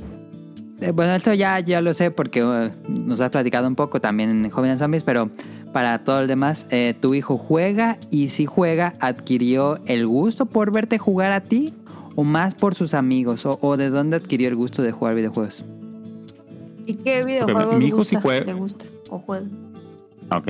Mi, mi hijo sí juega. Desde. Yo eh, también en lo que estoy en desacuerdo es querer hacer a mi hijo una versión mm, 2.0 de mí, digamos, Ajá, ¿no? ajá, ajá. Que yo he visto muchos papás que dicen, ah, es que mi hijo no va a jugar Fortnite si no se acaba el Ninja Gaiden, o mi hijo no va a jugar esto si no se acaba el Mario 3. Sí. O sea, ¿por qué? O sea, por- tu hijo no es tú. O sea, si a ti te gustó, pues qué bueno, ¿no? Le quitas a tu hijo la oportunidad de jugar las cosas actuales que sus pares, que sus compañeros de escuela o de cursos están jugando y lo, y lo sacas de la conversación. Si a ti esos juegos en su momento te gustaron, era porque estaban de moda y tus compañeros también los estaban jugando y podías platicar con ellos. Entonces le quitas esa experiencia. También estoy muy, muy en desacuerdo con esa, con esa parte. Entonces, yo a mi hijo jamás lo forcé a jugar. Obviamente hay algo de mimetismo y él me vio y le llamó la atención y empezamos con cosas, eh, no sé, que, que eran de touchpad, después algo más tranquilo. Y, y empezó a jugar cosas como Mario, cosas sencillas, pues que, que le, que le permitían empezar a- a- a calibrar, digamos, no, no sé cuál es la palabra correcta, que el avanzar y brincar o las cámaras en 3D. Sí. Después empezó a jugar los juegos de Yoshi, los de Kirby. De hecho, Kirby es de sus personajes favoritos. Tiene peluches, tiene figuras, tiene almohadas de, de- de Kirby. Tiene una almohada de Kirby en el que tú te metes la cabeza dentro de Kirby, de hecho Sí. de este eh, Ese, de hecho, es- creo que es su personaje favorito. A él le gusta mucho Fortnite. Y eh, ese le, le gusta mucho porque lo empezó a jugar con sus compañeros de la escuela. Y eso lo, lo- le permitió integrarse a un grupo. Entonces, pues un poco por mí y un poco por sus compañeros de la escuela. Pero yo jamás lo forcé, o sea, yo jamás le dije, "Te- en esta casa te tienen que gustar los videojuegos. No. Es como esa gente que vive frustrada porque no fue beisbolista y eh, te voy a llevar a béisbol porque te tiene que gustar el béisbol, porque a mí me gusta. O sea, él tiene que hacer lo que a él le gusta. Y si le gusta jugar, perfecto. Que mejor, ¿no? Porque pues así jugamos él y yo algo multiplayer, ¿no? Y tiene sus gustos. Sus gustos son, por ejemplo, Kirby, eh, Fortnite, Fall Guys, o sea, cosas que están de moda y, y algunas cosas que, que jugamos en, en Nintendo, ¿no? El otro día sí me, me acompañó a jugar el juego de las tortugas, lo terminamos él, mi hermano, él y yo, por ejemplo, ¿no? Eh, eh, los juegos de Kirby nos los hemos terminado juntos, los juegos de Yoshi nos los hemos terminado juntos, juegos de Mario nos los hemos terminado juntos, entonces él juega en ese sentido, o sea, sí le gustan esos juegos y él después, supongo, conforme vaya creciendo, irá teniendo sus propios gustos ya más personales y más definidos, ¿no? Sí. Eh, en relación a esto es cómo mides el tiempo de, de juego de tu hijo. Y en caso de que, no sé, le fue mal en alguna calificación o hizo algo que no es como tal vez tú lo educaste y tuvieras que castigarlo, ¿lo castigas quitándole los juegos? ¿Cómo funciona aquí? Sí, de hecho, fíjate que gracias a que le gustan y que es, así como yo, no es su, su juego principal, eh, me ha servido para que él no lo haga mientras no haga sus responsabilidades, ¿no? Porque, a ver, yo como su papá tengo obligaciones con él, pero mis obligaciones son darle comida, darle un techo, darle ropa y darle educación. En ningún lugar dice que yo le tengo que dar videojuegos. Los videojuegos no son canasta básica porque yo no voy al súper y me compro dos kilos de Mega Man, ¿no? Así no funciona. Yo no voy al súper y digo, ah, deme dos kilos de videojuego, por favor, de los más nuevos. No. los videojuegos son un, son un lujo. Estaría muy padre, pero los videojuegos son un lujo. Ese es lo que es. Este, es un privilegio Ajá. y si lo quieres te lo ganas. Entonces mi hijo tiene responsabilidades que son su escuela, es estudiar, hacer las tareas, pasar los exámenes y, y- y responsabilidades en casa, ¿no? Es lavar su losa, el desayuno, comida, cena, su ropa, sacarla del baño y meterla en la ropa sucia, eh, tender su cama, doblar su cobija. Eh, tiene ciertas responsabilidades que para un niño de su edad creo yo que son básicas y necesarias. Entonces, si él hace algo que no debe o no las ha terminado, él no puede jugar. Y tampoco le permito que juegue durante todo el tiempo. O sea, llegas, comes, haces tu tarea, haces tus responsabilidades y puedes jugar. ¿Y le Adelante. mides el, Si ya las horas o hasta que sea cena o no importa ahí mucho? Pues, eh, pues mira, la, la verdad es que por lo menos con Alan no, no- no tengo ese detalle de que ah, juega hasta que se duerme. Juega y llega un momento en el que él mismo Ajá, ajá, y ya, ajá. ya, ya he visto ese comportamiento como que dice, ya, o sea, ya, y apaga todo y se baja, ¿no? Ah. Entonces, eh, entonces ya lo, ve- lo veo así, pero sí le me dirías, es, oye, ¿sabes qué? Pues ya llevas, no sé, cinco horas, cuatro horas, depende del día. Ajá. Porque como ahorita eh, comentamos al principio, ¿no? Que me decían, ah, es que tu hijo está despierto. Sí, Eh, yo le tengo cierto horario, ¿no? Los días en los que al día siguiente haya escuela, él se duerme a cierta hora, Ajá. temprano. Ajá. Pero los días en los que al día siguiente no hay clases, sabes que te puedes dormir más tarde, te puedes desvelar, ¿no? Entonces, como los fines de semana soy un poco más permisivo en el hecho que puedes jugar más, puedes desayunar más tarde, puedes comer otras cosas, igual puedes jugar más tiempo porque es fin de semana y, y eres libre, ¿no? O sea, eres libre hasta cierto, hasta cierto punto. Entonces, sí se lo mido, sí es un objeto de castigo, porque como te digo, jugar videojuegos no es un derecho, es un privilegio y es un lujo. Y tal vez Sí. no relacionada tanto con esta, pero ¿qué, qué disfruta más tu hijo? Porque sé que en estas generaciones nuevas, ya, ya me escucho muy viejo diciendo eso, pero creo que consumen más YouTube y YouTubers. ¿Tu hijo le gusta esto? ¿Lo ve más que jugar? Fíjate que creo que, que va muy parejo. Sí, sí le gusta mucho consumir, pero él, él no consume es- eh, streamers que juegan. Ah, ya. Vaya, él, por ejemplo, su, su streamer favorito es, es uno que reseña las cosas que salen para la tienda de Fortnite. No recuerdo el nombre. Eh, de este, pero, pero él, él me dice, ah, es que esta persona ya, ya reseñó la, la skin porque, se la- porque obviamente ese tipo de personas como tienen mucha, mucha, mucho alcance, les dan las cosas antes, Sí. ¿no? Ah, es que va a salir esta skin en esta fecha y, y, pues la, la quiero tener y ya la Entonces, sí ve, ve, ve youtubers, pero sí juega, pues. Y de hecho, tan así le sirve que cuando, ah, ¿sabes qué? Hay un youtuber que se llama Monster Play que hace eh, en el modo creativo de Fortnite algunos, algunos mapas así para que jueguen de manera distinta. Ajá. Haz que Monster Play sacó este mapa y deja la tablet y sube a jugar si no ha jugado. Entonces sí, sí consume las dos, pero por lo menos en el caso particular de mi hijo, este, ha, ha hecho eso. También lo que ha servido es que ha- lo ha llevado a la lectura. Por Ah, ejemplo, ok. Marvel ha sacado cómics de Fortnite de este, Sí. para, para venden skins. Entonces los he comprado y los ha leído. Y eh, eso ha hecho que le, que le compre algunos libros, algunos eh, libros de arte o libros de, de- de otras series que él ve que pues los lee, ¿no? Entonces yo fascinado, o sea, para mí no es un gasto, es una inversión, ¿no? Entonces el jugar y el ver y el ver y el ver youtubers de videojuegos lo ha llevado a otras cosas que yo considero buenas, que son la lectura. Y respecto a la cantidad de consumo de videojuegos de tu hijo, dirías que, o, cómo lo do- dosificas, porque también he escuchado mucho que, pues, los niños, eh, como que no tienen mucho, eh, ¿cómo decirlo? El conocimiento de cómo tu papá consigue el dinero y lo ven como una especie de eh, cartera abierta para que le compre todos los skins de Fortnite. ¿Cómo lo haces tú? No, no, no tienes este problema de que luego, tengo que he escuchado eso de que los niños les piden a cada rato dinero a sus papás para comprar más skins o comprar eh, ciertos pagos de microtransacciones. O por otro lado, Sí. eh, prefiere juegos como de un solo jugador y que acaban y luego el que sigue. ¿Cómo es? Mira, eh, por ejemplo, en la parte de, de- de Fortnite, ¿no? Eh, yo tengo una ventaja, yo solo tengo uno. Entonces, pero yo, yo jamás ligo mis tarjetas a ninguna tienda. Ajá. Eh, yo prefiero poner de nuevo los datos y, y hacerlo así. Me evito malos tragos, ¿no? Pero, o sea, él, él- él sabe y se lo- yo se lo he dicho. A ver, eh, no porque yo tenga dinero y no porque básicamente el dinero que yo gane es para ti, significa que va a haber todos los días. O sea, no, eh, cuando se puede, se puede y cuando no se puede, no se puede. E inclusive, aunque yo tenga, no significa que porque tenga, tengo la obligación de comprarte un skin. O sea, esa plática yo la tuve con él y, y fue así muy franco. Tengo dinero, pero no porque tenga dinero, te lo voy a comprar. No es de todos los días. No, no creas que porque me pidas te voy a dar. No funciona así.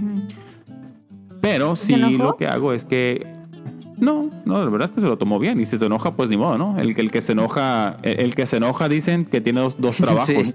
Enojarse y en contentarse, ¿no? Porque yo no me voy a enojar. se enoje él, yo no. Ajá. Entonces, eh, esa, esa cuestión es, pues, este, yo sí fui muy franco. Sí le compro skins. Por ejemplo, a veces que cuando salió la de Master Chief o la de Kratos, porque a mí me gustan, porque soy videojugador, se las compraba, pues. Y llegó ese momento en el que sus compañeros de escuela, y creo que eso influye mucho, por ejemplo, sus compañeros pues, veían que, oye, el pap- tu papá te consienta porque te compra todas las skins del mundo, y a nosotros no nos compra nada, pues. Entonces, este, en ese sentido, sí, yo siempre he sido muy el claro. papá cool. no Sí. sí. Ah, Para sus amigos no, pero para él tal vez no. Y en la cuestión de los juegos de, de, una- de historia o, o de, un, o de, multi- de este multi- multiplayer como el Mario Party, esos, eh, pues igual, ¿no? El otro día vimos él y yo el Nintendo Direct y, dijo, ah, ¿sabes qué, papá? Quiero jugar el Pac-Man World. Eh, y pues obviamente lo compro porque pues yo también lo puedo jugar. Pero hay, algo, ¿no? El otro día él me pidió, yo no lo he obligado, por ejemplo, que juegue Zeldas. Y me dijo, ¿sabes qué? Quiero jugar el Zelda, el, el, el Zelda bonito, me dijo. El, el- de Switch, el que se ve así como maquetas. Ah, le digo, el Zelda, el, el, el- ¿cómo se llama? El Link's Awakening.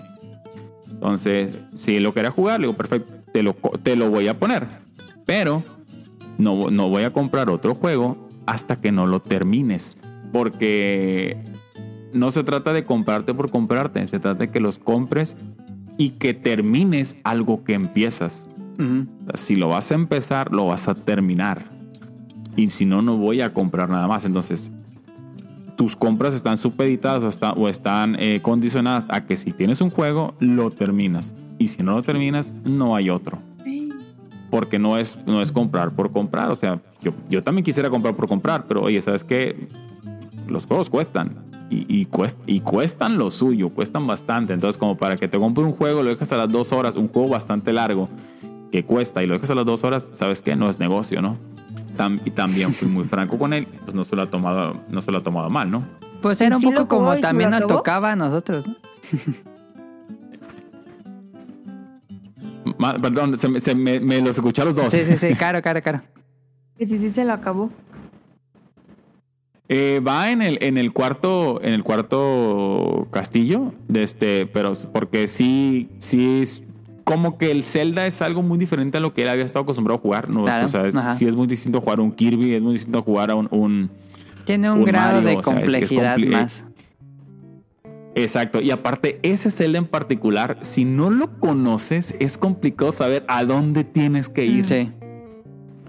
Ese Zelda sí es complicado de que te, se- se- te acabas un castillo, ok, ¿y para dónde? Es, es críptico en ese sentido. Entonces yo le digo, ah, mira, ahora tienes que ir a tal lado, pero no- nomás le digo, mira, tienes que ir a este punto del mapa y ya él va. Pero ya cuando llega al, al calabozo, le digo, ¿sabes qué? Estás por tu, estás por tu cuenta. Estás, este, eres, tú, eres tú contra el mundo. Pedo. Adelante. Sale porque tiene que hacerlo. Entonces, eh, pero, pero no lo ha terminado, pero ahí está. Y yo le dije, si no te lo acabas, no hay Pac-Man World 2. Entonces te lo tienes que terminar. Porque no voy a gastar diokis. Que era un poco lo que nos pasaba a nosotros, ¿no? Bueno, con, cuando éramos niños, nos compraban juegos y pues hasta que no nos lo acabábamos, eh, pues llegaba otro. Sí, no, pero la, la cuestión es que los juegos que nos compraron nosotros, eh, la duración era más corta. sí, mucho más corta, sí. Y, y- sí. No sé, pero por ejemplo, tal vez es muy personal o, o diferente entre los casos, pero yo recuerdo que para mí de niño era un juego tal vez en mi cumpleaños y un juego en mi mm, en, en Reyes, pero el resto del año pues era si se podía hacer un cambio, tal vez hacíamos un cambio, pero en general eran como dos o tres juegos al año máximo. Pero ahora que es un poco más accesible, imagino que es muy diferente la forma en cómo le das a un niño juegos, porque pues hay indies, hay juegos grandes que no cuestan lo de un juego completo, hay juegos completos y por supuesto están los free to play, entonces imagino que eso ya es muy diferente actualmente. Sí. Ah, y tenemos la ventaja de los free to play, ¿no? Por ejemplo, Fortnite es free to play y es, y es uno de los juegos que más consumen los niños. Digo, ya se están alejando, pero, pero esa es la ventaja. Pues. Fall Guy ya se hizo free to play. Entonces tienes juegos que pueden jugar que no te cuestan, entre comillas, no te cuestan, por lo menos descargarlos y que empiecen a jugarlos, ¿no? Warzone no te cuesta para niños un poco más grandes. Y no te pide League no para te el... cuesta. Ah, el Season Pass, el pase de temporada no te pide para el Fortnite. Eh, eh, cuando son cosas que realmente le, le- así lo ven y, y de- veo cómo está la situación, ¿no? Por ejemplo, pues ya tiene, yo lo compro el, el pase de batalla, ¿no? Ese es de cajón. Este, se lo compro y pues ya eh, con eso él tiene para ir haciendo misiones y que voy sacando nuevos skins. Y la ventaja que tiene Fortnite en este caso, digamos, es que cuando terminas el pase, te siguen dando los skins, pero como que en recolores. Ujú, Entonces, pues los, los, los siguen manteniendo ocupados a los niños, ¿no? Pero sí, de vez en cuando, ah, ¿sabes qué? Va a salir Pili, ¿no? Bananín, la, la, la- esta plátano que, que sale en Fortnite, que le gusta mucho, si tiene, tiene figuras de él. Pues, está bien, o sea, yo sé lo que representa para él, pues el apego que tiene para él. O sea, yo volteo y veo, mi- y veo mi colección de Mega Man y digo, pues yo lo entiendo, ¿no? Si de, si de niño lo hubiera tenido, hubiera tenido la oportunidad, pues también hubiese querido, ¿no? Entonces se lo compro, ¿no? Ajá. También es ver, es, es- no es si estás pidiéndome por pedir porque a ver qué tanto te puedo sacar, pues es que no. Pero si es algo que yo sé que deseas porque es algo que te gusta tanto que yo te comprendo, pues adelante. No, no me cuesta nada, no me cuesta, no me cuesta más que lo del dinero, pues. ganas, ganas más en otro sentido que lo que pierdes monetariamente. Es que no pierdes, es una inversión. Exactamente, claro, exactamente. Lo has dicho muy bien. Claro. Pues mira, Em, con un papá sí, tan cool como él, dices, ah, no, no estaría tan mal tener un bebé. un hijo. Lo pone muy fácil. Pero Ah. no fácil. Este. mm, otra pregunta que te tenía aquí es si has ten- bueno, Sabemos que ya nos contaste que tienes una colección de Mega Man. Pero tal vez, ahorita tal vez ya no, porque tu hijo ya creció y entiende cuál es el valor de, de tus, de tu colección y de que, pues tal vez no debería jugar con eso. Pero imagino que más niño cuando eh, no entendía mucho esto, ¿tuviste algún accidente que, que tu hijo tomara algún juego o algún juguete raro que tuvieras en tu colección y le haya hecho algo o, o así pasó, pasaste safe ese, ese momento? Afortunadamente lo pasé libre. Mira, las cosas de Mega Man yo siempre las he tenido separadas, ¿sale? Yo siempre las he tenido como que un poquito más Con altas. llave. Ajá. Eh, no con llave, pero sí en repisas que están, que están altas, digamos. No las alcanzaba hasta cierta edad. No. Ajá. Tengo otras cosas que colecciono. Por ejemplo, yo colecciono Hot Wheels temáticos de, de Ah, sí, la cierto, sí, vagoneta sí. de las tortugas ninja y- o el, el, el carro Duke de Hazard. Así, ¿no? Tengo, tengo los carros así, ¿no? Y tengo otras cosas como tortugas y, y cositas así. Eh, sí evitaba que, que él agarrara lo de Mega Man. Había otras figuras que le prestaba porque, bueno, decía, ok, quiere jugarlas, que, que, que empiece a, que, que, la, que experimente con las texturas y con eso. Y eran figuras que no me pesara si les pasaba algo. Ok. Cuando él fue creciendo, sí, sí fui muy claro, mira, esta es mi colección, estas son mis cosas, estas, eso no lo tocas. Y de hecho él ya lo sabe, pues él se para a veces y ve las figuras y, y- y- y no las agarra, pues. Y si le pregunto, ¿cuál es tu favorita? Ah, pues esta, o sea, sí me señala. Y sabe que no, que lo que sea de Mega Man no lo puede agarrar. Ay, No-. ¿Nunca te pidió padre. permiso para agarrarlas? Sí, no, sí me pide permiso. Si me pide permiso, yo estoy, sí. Ok, Y ok, cada ok. vez Con cuidado las agarra y las ve y ya las vuelve a poner. Ok, ok. De, este, de hecho, por ejemplo, en esta parte que a mí no me gusta repetidos, yo tengo tres figuras que tenía repetidas y me dijo, ¿me las puedo quedar yo? Sí, adelante. Entonces, algo padre que pasó, que él viéndome coleccionar, él me pidió un mueble y le compré un esquinero y él tiene así figuras suyas como colección, pues, y tiene las tres que yo le regalé a Mega Man. Entonces, es, es, es padre, ¿no? Que, que, que, compart- que compartas y que le enseñes así un, un, un hobby que lo va a dejar sin comer con los temas grandes. Em, nos escribió Andy. Eh, muchas gracias. Dice, interesante tema. Pregunta al invitado que tenga y que tengan hijos. Bueno, no, no, Darkut. Eh, ¿Todavía ven algunos padres en la escuela de sus hijos que piensan que los videojuegos son de alguna forma un mal gasto de tiempo o algo del mal, como pasaba en los noventas? Sí. O sea, sí, todavía eh, te puedo dar dos casos, ¿no? Por ejemplo, eh, eh, hay un compañero de mi hijo, que es, digamos, su mejor amigo de la escuela, Ajá. que sus papás no lo dejan jugar. Nada. ¿Nada? Nada. Entonces, nada, nada. Entonces, a mí, a mí esa parte se me hace mal eh, porque, como dije hace, hace un momento, pues, dejas a los niños fuera de la plática del grupo. Sí. Sí. El paria. Eh, o sea, Sí, porque no Sí, pueden o sea- formar parte de algo, pues. exacto. Entonces, ¿qué pasa con... Es lo mismo que te decía. ¿Qué pasa con, con los papás que... Ah, es que mi hijo no va a jugar Fortnite hasta que no pase contra el modo difícil. o sea, imagínate que estás, habla- estás hablando... Están hablando los niños. Oye, que salió tal evento de Fortnite, bla, bla, bla. Y llega el otro niño. Y tú, no, pues me, me tuve que, que acabar contra. Ah, y se van a alejar y lo van a dejar. O sea, digo, si te crees... Si, si mi hijo en algún momento quiere jugar juegos vintage, pues que los juegue porque él quiere, no porque lo estoy obligando Sí.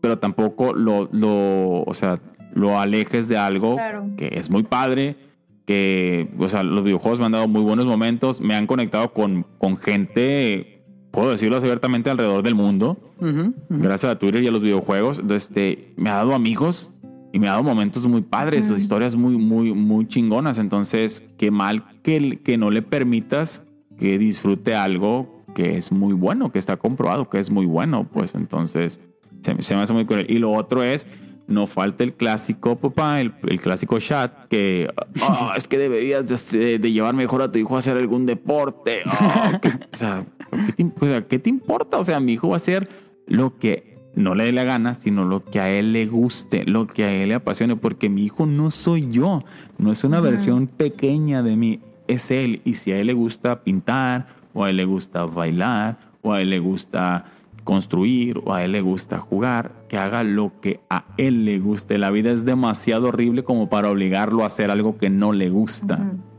Pero crees que todavía Entonces sí me ha tenga- tocado desgraciadamente. ¿Todavía crees que tenga un poco ¿Perdón? el estigma de que los videojuegos son como una pérdida de tiempo para los niños?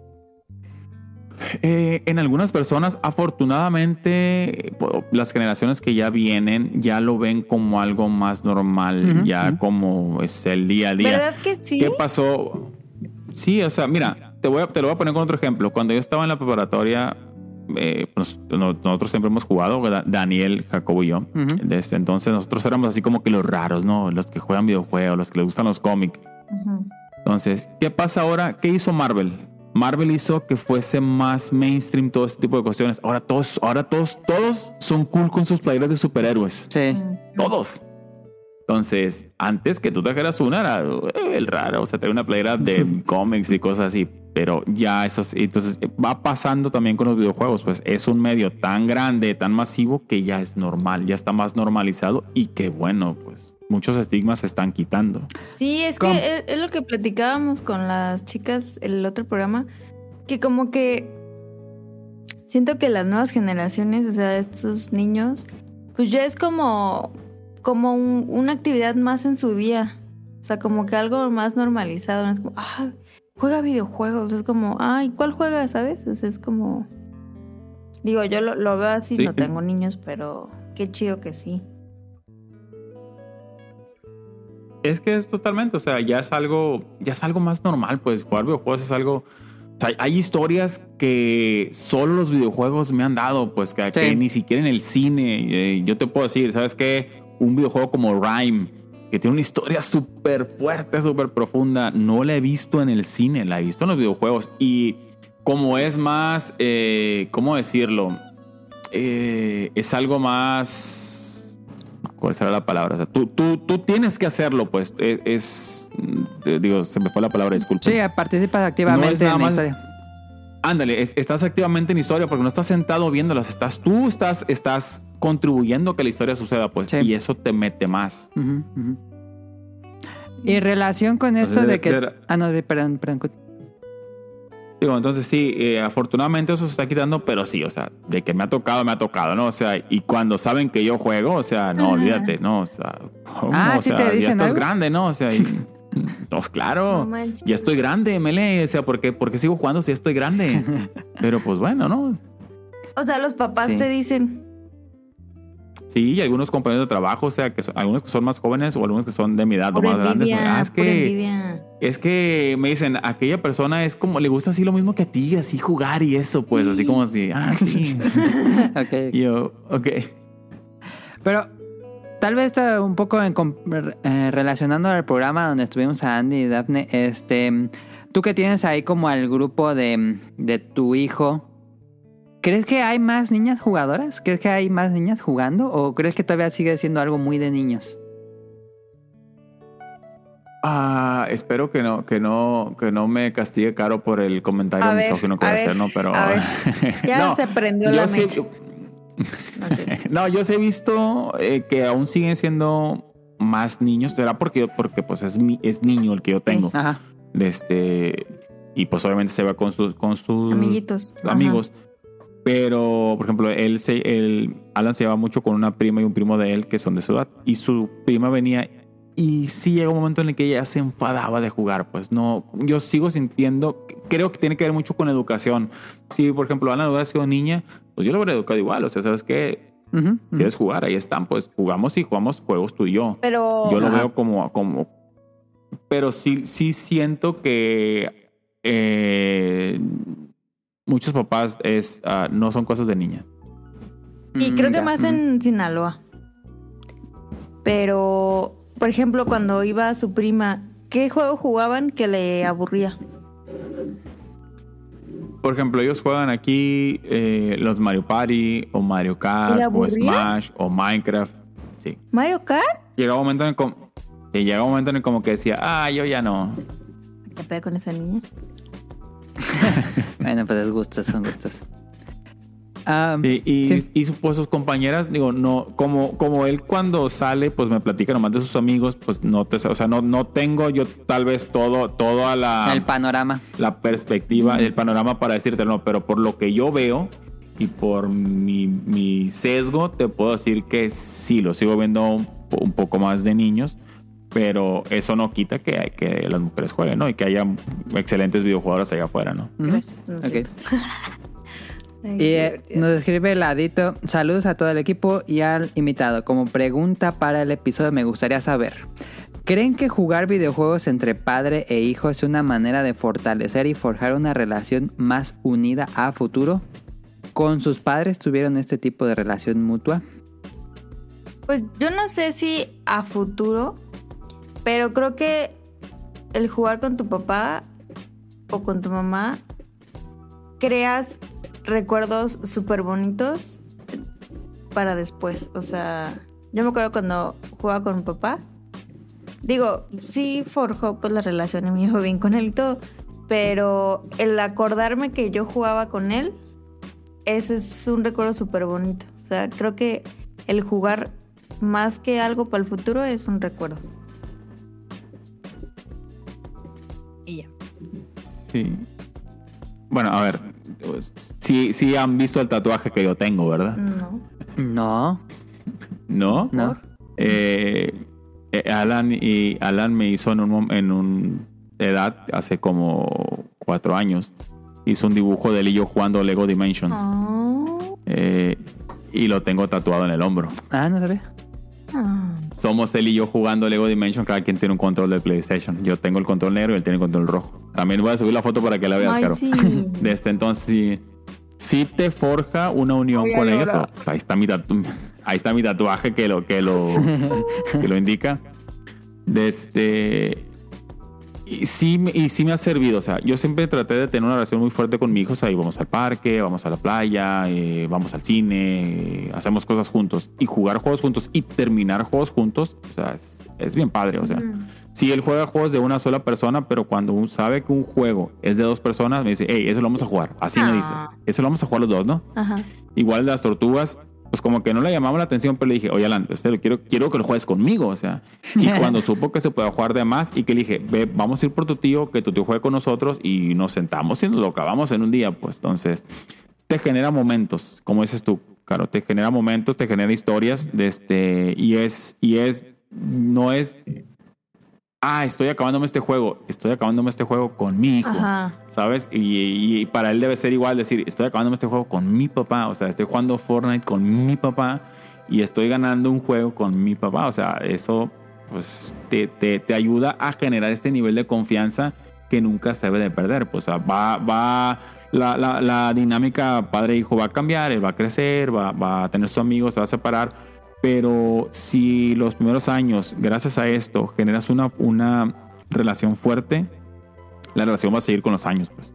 Y a mí me sirvió para eso. A mí me sirvió para eso. Y, y, es, y ese dibujo para mí significó tanto por esa cuestión y por otras que no, que no son del tema del Ah, podcast. eh, yo, lo- yo, lo- yo, lo ten- yo lo tengo en la piel, eh, yo lo tengo en la piel. ese. Si quieren, se lo digo ya off topic cuando, cuando, cuando se acabe el programa.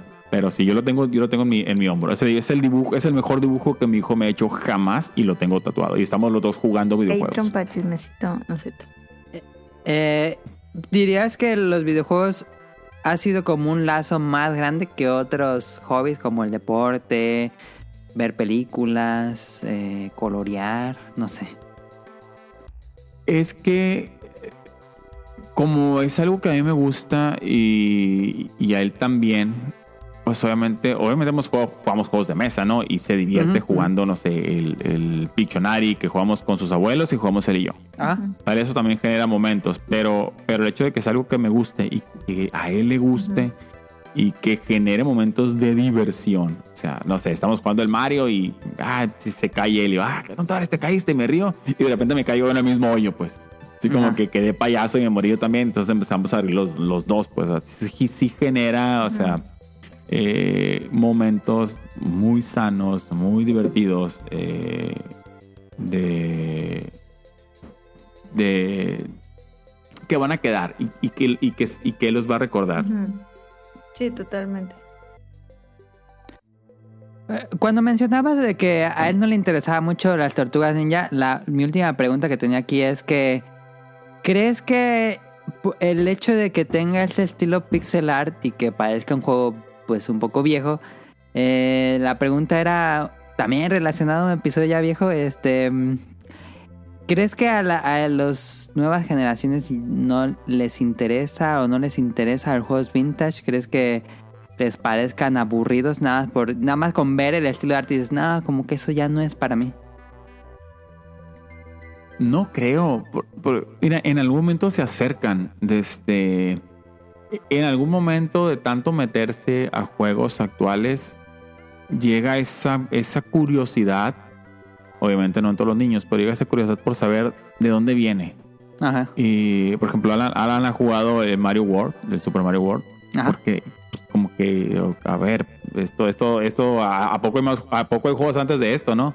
Este, por ejemplo, una vez me preguntó que si cuando yo era niño el mundo era blanco y negro, ¿no? Entonces, como que los, los- los niños, los niños ven así como que para ellos el mundo empezó desde que ellos nacieron. Sí, pues. sí, sí, sí, sí. ¿Sale? Creo que, por ejemplo, tú- creo que tú me le dijiste, hiciste un comentario muy, muy acertado hace unos programas donde dijiste que cuando eres joven crees que todos vivieron lo mismo que tú. Ajá. Entonces, lo- como que los niños creen que nada más que todo empezó cuando ellos nacieron, pues, y, y que, y que antes de eso, pues, quién sabe cómo era, ¿no? Entonces, le llamó la atención, empezó a ver videos y quiso jugarlo y los ha jugado, pues, no, no, no les da ese escollo, ese, ese de, de jugarlos, sino que llega un momento en que, en que su misma eh, curiosidad los lleva. Ok, ok, ok.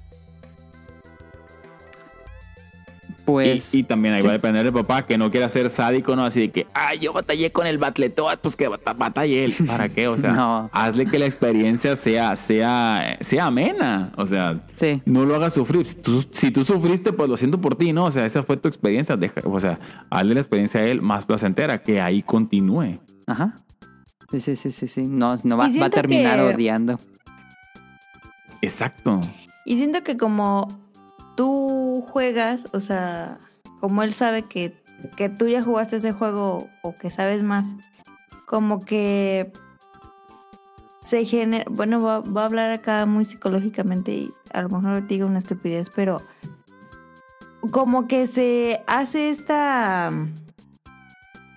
como esta relación de confianza de, de poder pedir ayuda cu- cuando ya no puede, o sea, es como, pa, ayúdame porque que yo sé que tú sí sabes y yo no. Y a veces para Sí, un niño es difícil hacer eso en, en, ma- en todo, en los otros aspectos de su vida. Entonces, que, que puedas formar en como esa relación de confianza de decir, ven y pídeme ayuda, que yo, que yo te puedo ayudar, pues creo que también está padre. Digo, a lo mejor dije una tontería, pero yo creo que sí. Lo, lo dijiste con las palabras exactas. Ven y pídeme ayuda. Porque una cosa es que yo te vea que lo estás, que estás sufriendo con un nivel y que te- yo te lo paso. No. Te puedo ayudar. Pero tú pídemelo. O sea, anímate a pedírmelo. Y eso, y o sea, lo acabas de, lo acabas de decir así. No lo pudiste haber dicho de, de una mejor manera. O sea, que se anime a pedir ayuda. Porque muchas veces nos cuesta pedir ayuda cuando estamos jugando. Y, es, y se frustra, pues también he visto que, y, y también me ha servido para, para ayudarle a, a canalizar la frustración. Sí. O sea, llega un momento en el que, en el que se molesta, le digo, hey, es un juego. Y se, tiene- y, y se, y se supone que tienes que divertirte con el juego. Si ya estás frustrado, si ya estás ofuscado, déjalo. Haz otra cosa, te calmas y vienes y lo intentas. No lo vas a pasar a la primera. Apenas que seas una persona súper dotada y muy buena, vas a perder. Y de eso se tratan los videojuegos, de intentarlo y superarte. No te, no, o sea, y no te frustres, diviértete. Para eso son los videojuegos, para divertirte y pide ayuda. Si no puedes, yo te puedo ayudar. No voy a pasarlo por, no, lo, no, te- no lo voy a pasar por ti, no te voy a dar la solución, pero te puedo ayudar. Y así como tú lo dijiste, pide ayuda. Y, y sí, me ha servido para eso, para, eso, para esas dos cuestiones. Entonces, úsenlos. Yo, yo se lo recomiendo a no sé cuántas personas que escuchen de la audiencia, tengan hijos, úsenlos. A mí me ha servido, y obviamente el hecho de jugar te ayuda bastante, el hecho de conocer de juegos te ayuda para saber qué puedes permitirle que juegue y me ha servido también para que otros padres que no jugaban o no juegan, eh, tengo una anécdota, ¿no? Me, me contacta una amiga por WhatsApp y me, me dice, oye, es que llegó el momento que yo no quería que llegara, es que mi hermano tiene un, un Xbox 360 y mi hija quiere jugar. Ah. Entonces, ¿qué puede jugar? Digo, oye, espérate, para empezar, le digo, no tiene nada de malo, ¿no? O sea, no pasa nada. Digo, ¿qué, qué, qué juegos tienes? No, no, pues es que pues tiene el Xbox 360 y tiene el Kinect. Mira, le digo, no hay pierde. E- Es una niña, era una niña como, en ese tiempo tenía como 5 años, 5 o 6 años. Tienes el Kinect, perfecto.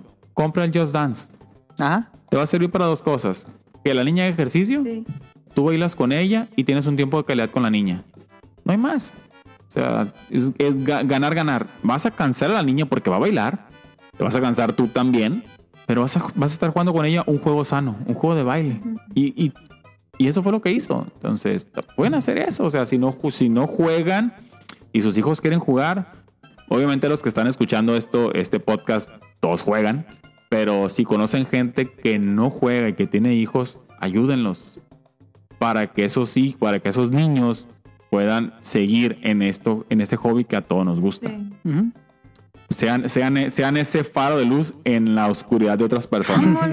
Digo, yo, a, a mí me sirvió con ellos. O sea, me dijo, oye, es que yo, yo, es que me dijo, ese momento que no quería, no tiene nada de malo. Pues si quieres jugar algo, si ella quiere jugar, jueguen esto. O sea, usted es un juego didáctico, es un juego de baile y los dos van a jugar y las dos se van a divertir y las dos, y les aseguro que se van a reír. Y eso pasó, pues entonces me ha servido para eso, también para orientar a otros padres que no jugaban, que están perdidos y que sus hijos quieren jugar porque sus compañeros juegan o porque ven youtubers que juegan y, los, y les va a dar la cosquilla de hacer. Ujú. Pues ahí quedó el tema. No sé si No tengas sé. alguna eh, algo más que te gustaría platicar, alguna anécdota, alguna conclusión. Eh, pues mira, no, digo, ya, ya, ya les comenté que pues soy, soy papá soltero, ¿no? De este, y Fuerte. digo, he jugado todo, toda, he jugado toda mi, toda mi vida. De este, de- soy, tengo 42 años. eh, yo empecé con el Atari. Tal vez ustedes no lo conocen. Sí, sí, me tocó, sí me tocó. Papá de los videojuegos. Entonces, yo fui, yo fui creciendo con, con ellos, ¿no? Entonces, pues, afortunadamente he seguido. Eh, obviamente mis tiempos han cambiado, tanto que uno, uno termina de estudiar, cuando dejas de ser estudiambre, pues tus tiempos cambian. Eh, Si, si están estudiando, disfrútenlo, porque es cuando tienen más libertad. Todas las etapas son, son, son padres, ¿no? Pero, pero es cuando tienen más libertad, ¿no? Este, jueguen, jueguen todo lo que puedan, pero sean responsables con lo que juegan y cuánto juegan, ¿no? Eh, ya conté algunas anécdotas. Este, espero que no les haya aburrido el tema. Eh, no es un tema así como que muy, muy. Estuvo interesante, estuvo muy entretenido. eh, normal de contar, pero, pero me gustó muchísimo el tema cuando hablaron esta Sirenita, Caro y, y, Andrea sobre, sobre lo de las mujeres en los videojuegos. Y dije, bueno, puedo dar, yo puedo dar mi enfoque en otro tema para el podcast, ¿no? Y, y Ajá. que un tema que no es muy común que se trate. Es, de hecho, solo lo traté una vez. No sé si recuerdan cuando Andrés Manuel, nuestro eh, amado líder, de este, le estaba empezando a echar la culpa de todos los videojuegos. Me invitaron a un podcast de Reporte Índigo precisamente sobre esto. Yo era, yo iba a ser la voz de los padres y había un, había un psicólogo que era Rafiki en, en Twitter Un debate. y pues otras personas, ¿no? Entonces, no, no era tanto debate, sino, sino qué opinamos del asunto y pues lo mismo, ¿no? O sea, yo sigo defendiendo los videojuegos eh, porque pues si eres padre y sabes de ellos, o, o sea, los juegos tienen un etiquetado y te dicen si es, si es para tu hijo o no, ¿no? Entonces, yo veo que mi hijo, es que fulanito juega eh, Red Red Redemption, entonces, pues él, qué bien por él, pero no es mi hijo. Tú sí, y tú no lo vas a jugar. O ¿Te sea, ha pedido alguno de no una-. Edad que no es para él. Eh, quiso jugar Apex Legends este, Ok. porque uno de sus compañeros lo juega, pero fuera de eso no. O sea, todavía se mantiene como que en una parte de, de juegos que, le- que están en- a, a su edad, ¿no? Pues, le, gusta muchísimo, muchísimo Kirby. De este, y- Bueno, que para Kirby no tiene lo- edad, la verdad. No, no. Pero digo, es, es- son, son ese tipo de juegos que está jugando ahorita y pues ya empezó a avanzar, ¿no? Ya ahorita está jugando el de Mago, el de este, el de Pepe el Mago, el, el juego este de, de él, que es un plataformer y está jugando el juego de Zelda. Entonces ya avanzó a un juego un poquito más mm, de más complejidad. Ah. No así muy, muy fuertes, pero, pero ya, ya avanzó, ¿no? Entonces, jueguen y ayuden a la gente que no sabe, que son papás. Si ustedes conocen así su primo, su amigo, su hermano, es papá y su hijo quiere jugar y lo ven jalándose los pelos, ayúdenlo. Sí. Sí, sí, sí, sí. Ahí está. O pónganle este podcast. Mándenle mis redes sociales y yo, yo, lo- yo con mucho gusto lo asesoro. No me molesta apoyar a la gente. ¿Cuál fue el Sí, sí. primer juego que jugó? O sea, tu hijo, pero ya en una consola, pues. ¿Y, Ya en qué edad, forma. ajá, qué edad tenía? Jugamos Nintendo Land, el de Wii U. Ajá. Tenía como seis años cuando él ya eh, razonó las cámaras y, los- y- y el botonado, pues. La ventaja de Nintendo Land es que es muy, intu- muy intuitivo con la Gamepad y con, y con los controles touch. Ujú. Como tener algunos minijuegos también los jugamos, pero así, el, el primer juego que en sí que jugamos fue Nintendo Land. Y ya de ahí avanzamos, nos, este, jugamos eh, el- este juego de, de Mario que es como un puzzle que tienes que hacer que avancen los bonitos, que también se juega con la pantalla táctil. Mario Este, versus Donkey Kong. No recuerdo. Mario versus Donkey Kong, este también lo jugó porque era, pues es nomás de, de ir tocando para que el mono avance, pues. Ajá. Y ya después avanzó a New Super Mario Bros. y, y- y a, y a juegos plataformeros, ¿no? Que Obviamente ya jugaba yo con él y, y yo lo jugaba en un nivel de dificultad que yo le llamaba eh, dificultad Alan. Porque Ah. pues, realmente no me ayudaba, pero pues yo tenía que pasar todo, ¿no? y el detalle es que pues el joven decía, ah, dos, dos, dos players, ¿no? Entonces hay que poner el doble de enemigos. Entonces yo tenía que hacerme cargo del doble de cosas. ¿Y le compraste Pero un sí. Nintendo Switch a tu hijo? ¿Qué consola tiene? Eh, tenemos ahorita el Play 5 y el Switch. Ok. Ajá. Y tenemos pensado comprar ya el, el, el VR en, en diciembre, pues es lo que me está pidiendo de, de Navidad. De hecho, aparte, pues yo también lo, también lo quisiera. Entonces vamos a comprar el, el VR de, de, de Play. De hecho, yo le comenté que a mí se me antoja, se me antoja mucho tener un Series X por, por lo del pobre Paz. Y le digo, oye, ¿sabes qué? Y si compramos un, un Xbox, este, no, porque no me gusta. Yo, pero, pero lo quiero para mí. No, pero no me gusta el control, me, me confunde. Y yo, bueno, está bien, vamos a comprar el VR entonces. Entonces me sirve tener las dos consolas porque pues yo puedo jugar acá y él puede jugar adentro o viceversa. A veces él se viene a jugar algo a- al Switch, pues yo me meto a jugar al, al, al Play, no lo tengo en diferentes pantallas y eso, y eso me sirve. Y también tengo un Play, un Play 4 Pro para cuando no quiere jugar Fortnite conmigo, pues ya me conecto yo desde el Play. Ah, ok, ok, ok. Sí, sí, sí, sí. Sí, porque yo no pago el servicio online de, de Nintendo, ¿no? o sea, no, se me hace muy, muy, muy alto el costo para lo que me da. Entonces, pues tengo ahí eso. Es, es en lo que juego. Y, eh, yo siempre fui un poco más de portátiles cuando ya tuve. Cuando ya me casé y cuando, en el momento que estuve casado y cuando ya tuve al niño, me, me enfoqué mucho en portátiles. De hecho, la DS fue la consola en la que yo le saqué más jugo.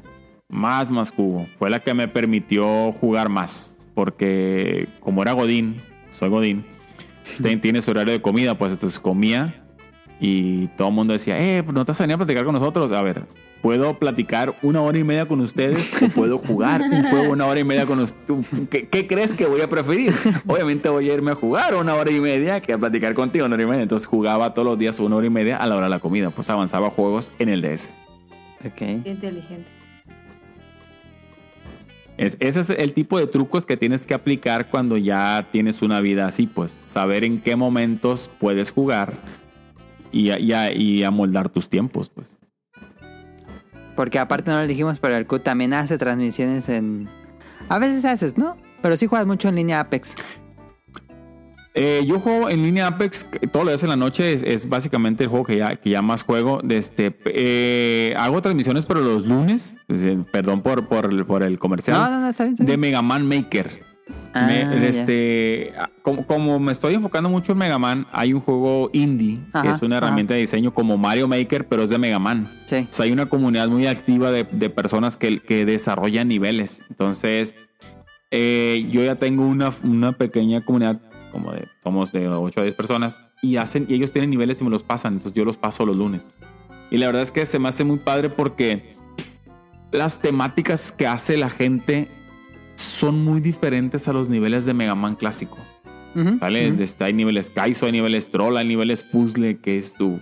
Esto no, esto no lo hubieran hecho en un juego oficial de Mega Man Sí. y, es, y es entretenido.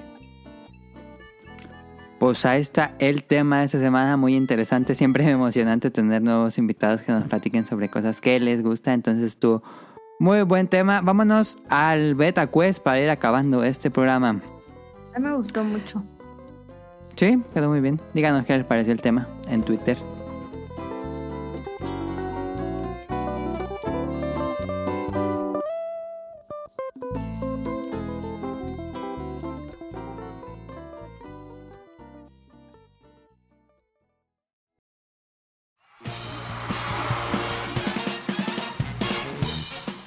La hora del Beta Quest.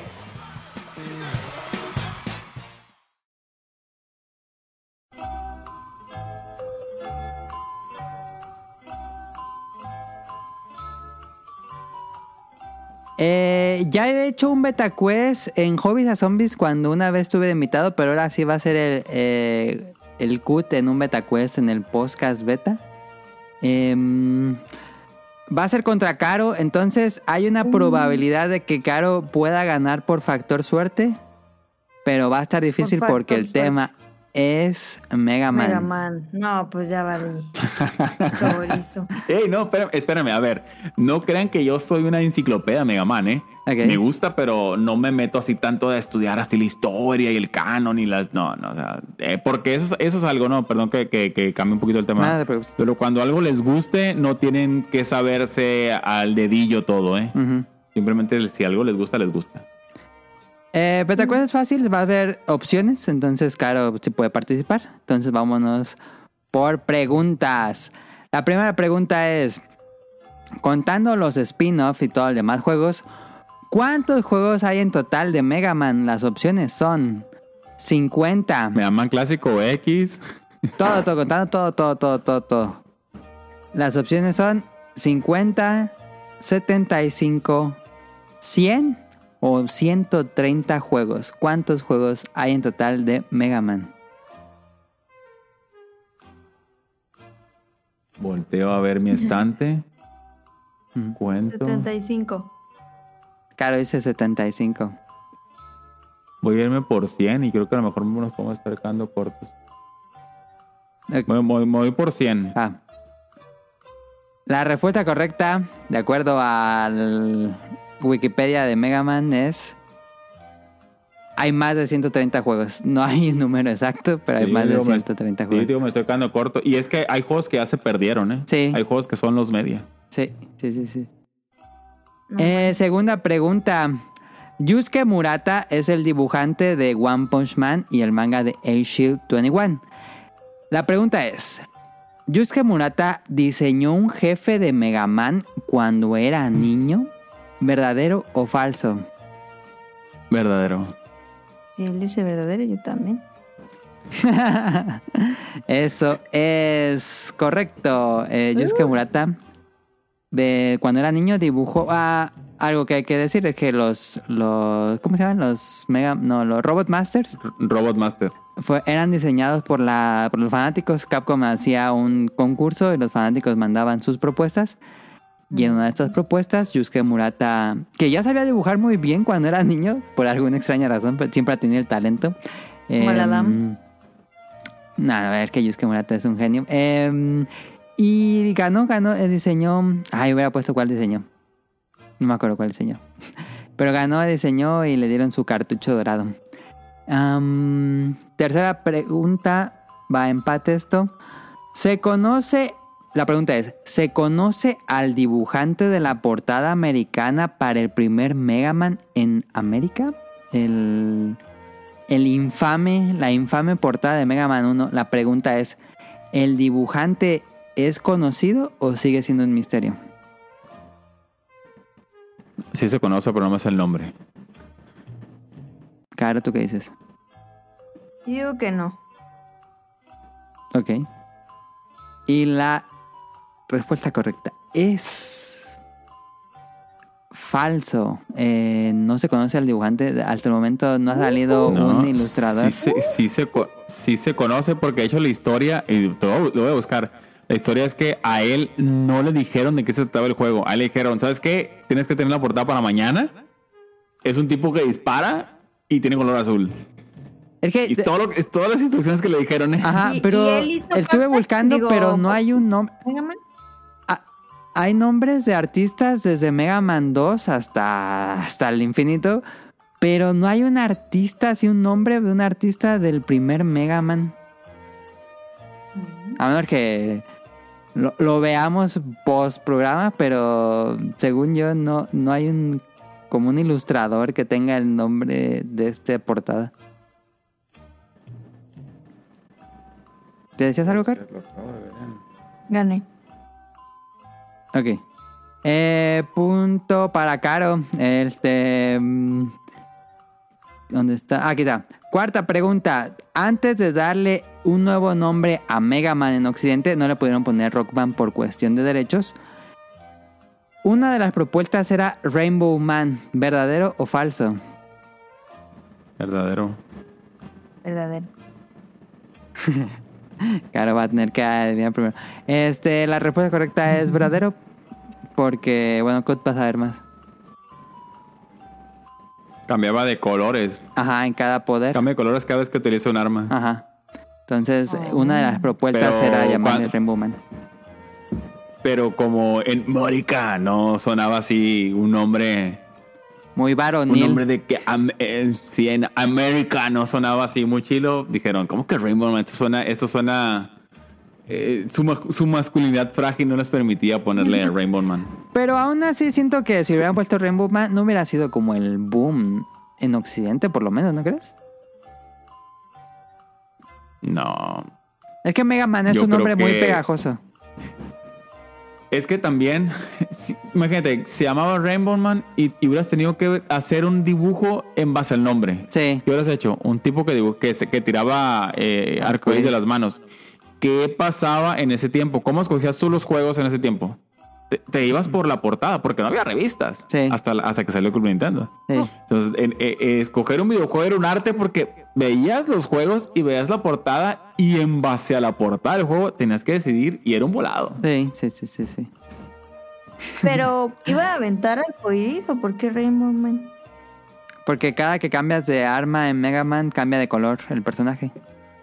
Entonces, como tiene muchos colores, Rainbow Primer Man. juego LGTB. no porque no, no hace alusión nada a eso.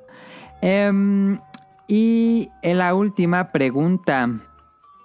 El único Mega Man de la serie clásica en tener un sistema de puntajes es el primero. ¿Verdadero o falso? Tú primero, Caro. A ver, El prim- ¿Cómo otra vez? El primer Mega Man es el único juego de la serie en tener un sistema de puntaje. ¿Verdadero o falso? Pues yo creo que sí. Verdadero dirías. Verdadero, pero pues deja que él conteste. Ok, tú. De, de- de la saga clásica nada más. Sí, de la saga clásica. Sin con- es que no estoy seguro si. Vamos a contar el Power Up. Es que creo que el Power Up sí, da, sí daba puntos. Ok, ok, ok. Este. mm, no cuentes Mega. Si no lo cuento, No lo yo es cuentes. verdadero. Sí, nada más, nada más el uno da puntos. Sí, correcto. Eh, Power Up, como bien dijo Kut, también da puntos. Uh. Entonces, Verdadero. gané. Ganó caro, Sí, pero. ganaste, pero, eh, Estoy Pero- buscando, estoy buscando lo del nombre de, de la persona portada porque hace poquito vi, vi, vi la, vi la anécdota. Sí.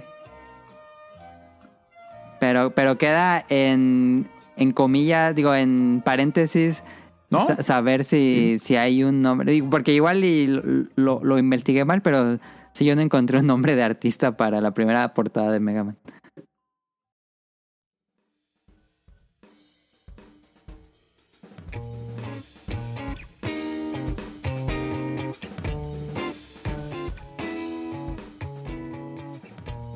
Pues bueno, eso sería el podcast beta número 565, Paternidad de Videojuegos.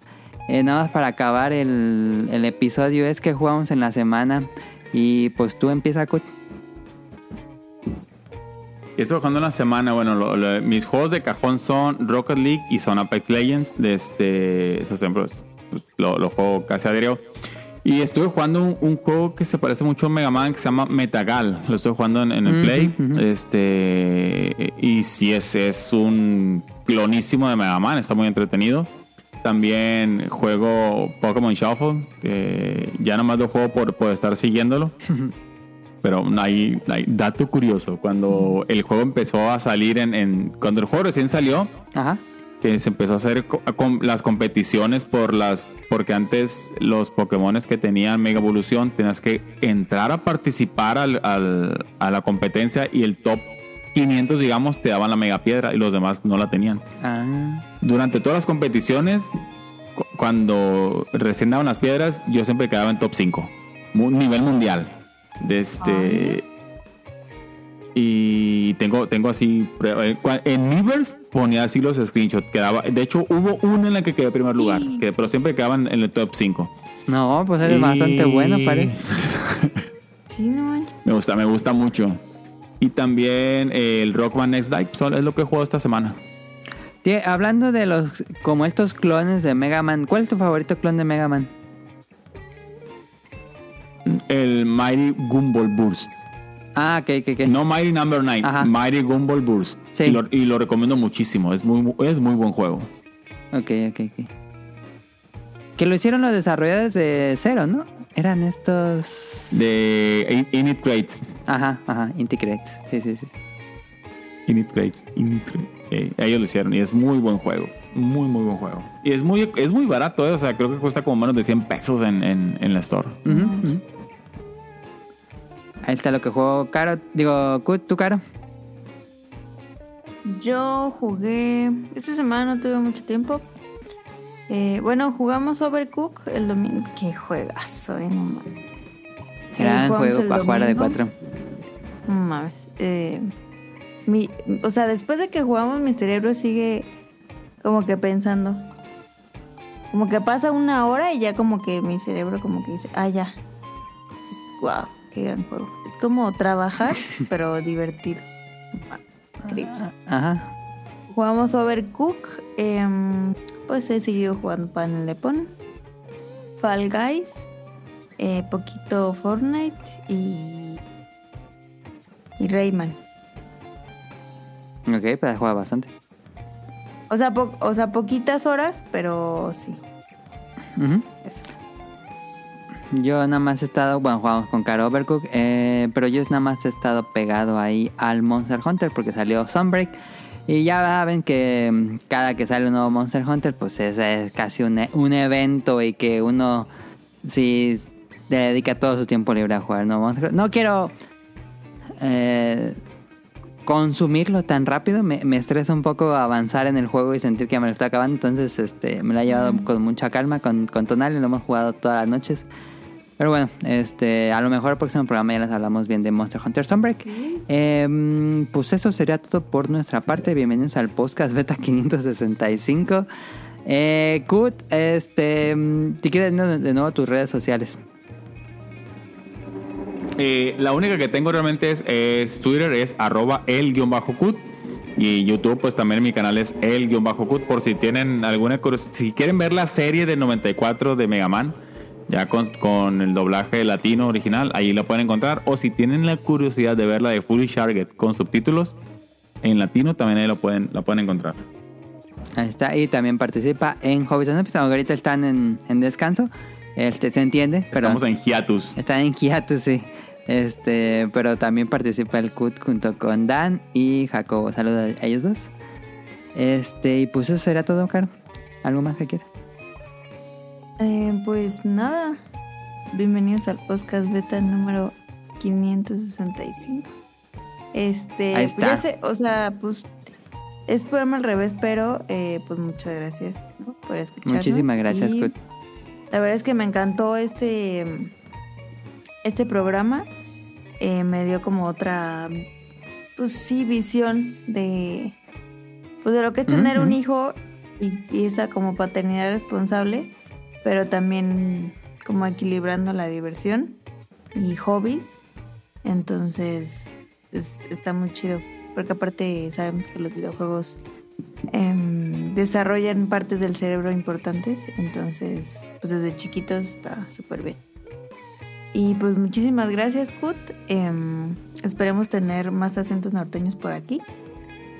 y pues nada, bonita semana. Vale, tengan una A, excelente usted- a semana. ustedes por, por haberme tenido, ¿eh? No, al contrario, creo que... Y pues eso es todo por nuestra parte. Nos vemos hasta la próxima. Bye.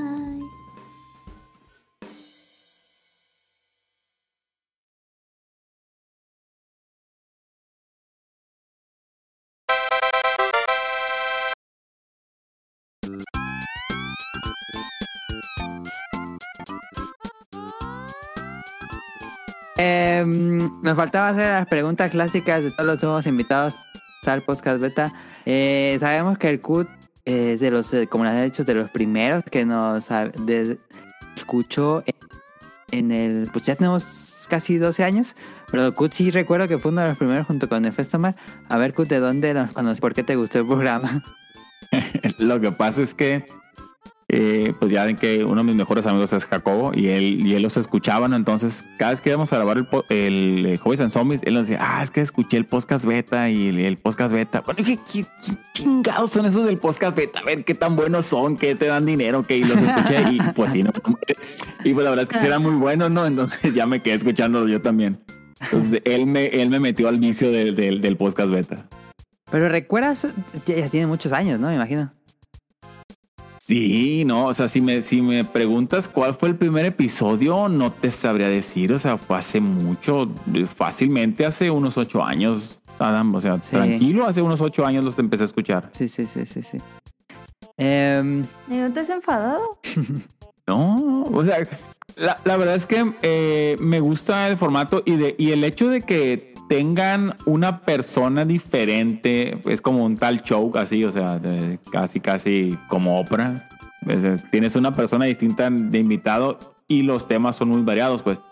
Y lo que he visto es que han evolucionado mucho. Ahora, eso de que tengan una persona para, para dar un tema me- el- se me hace mucho más, mucho más interesante que, que ah, vamos a hablar de, de Halo y toda la hora hablando de Halo, pues ya, ya pasaron a hablar de temas más que a lo mejor me interesan más o que o ma- más, generales y se me hace muy entretenido, pues. Y, y antes, eh, a lo mejor, o, o ya lo empecé a hacer de nuevo, a, a estar más eh, tuiteando cosas del programa que, que me, me- Como ya regresé a oficina, mi manera de escaparme de la realidad de la oficina es tuitear y estoy escuchando el programa y, y tuiteo algo del programa, pues es- por eso, por eso como que volví a estar a ser más frecuente en Twitter con ustedes, pues. Sí, porque Pero siempre sí, lo- sí te, sí perdí la pista un poco en Twitter. Dije, ¿y qué habrá pasado con el CUS? Porque me acuerdo que nos escuchaba.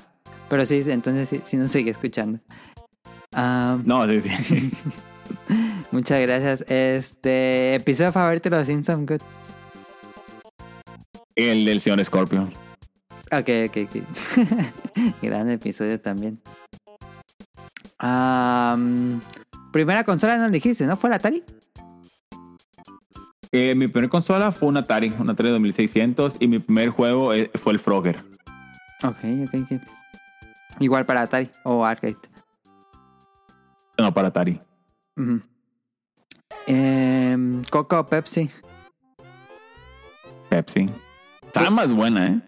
Pepsi, no, vete para allá, ya págale ahí, ya, vámonos. No soy, no soy lo fan de que- la Pepsi eh, por todo lo que azúcar. durante el programa, perdón, todo lo que gané durante el programa con, con la Caro lo perdí en el en con este- No, me perdiste totalmente. Pepsi. No, me, en vez de, mejor di ton, tonicol, no manches. A ver, nomás me dieron dos opciones. Sí, me dijeron sí, sí. Coca o Pepsi. Sí. Si me, ponen Pepsi. si me ponen tonicol, obviamente no voy a tocar ninguna de las otras dos. O sea, hasta prefiero Topo Chico que, que Coca-Cola y, y- y la Pepsi, ¿eh? O sangría señorial. Pero No, de esas pero dos me voy por ya Pepsi. dijiste Pepsi ya. ¿Alguna vez hiciste el reto Pepsi, Caro? ¿Cuál?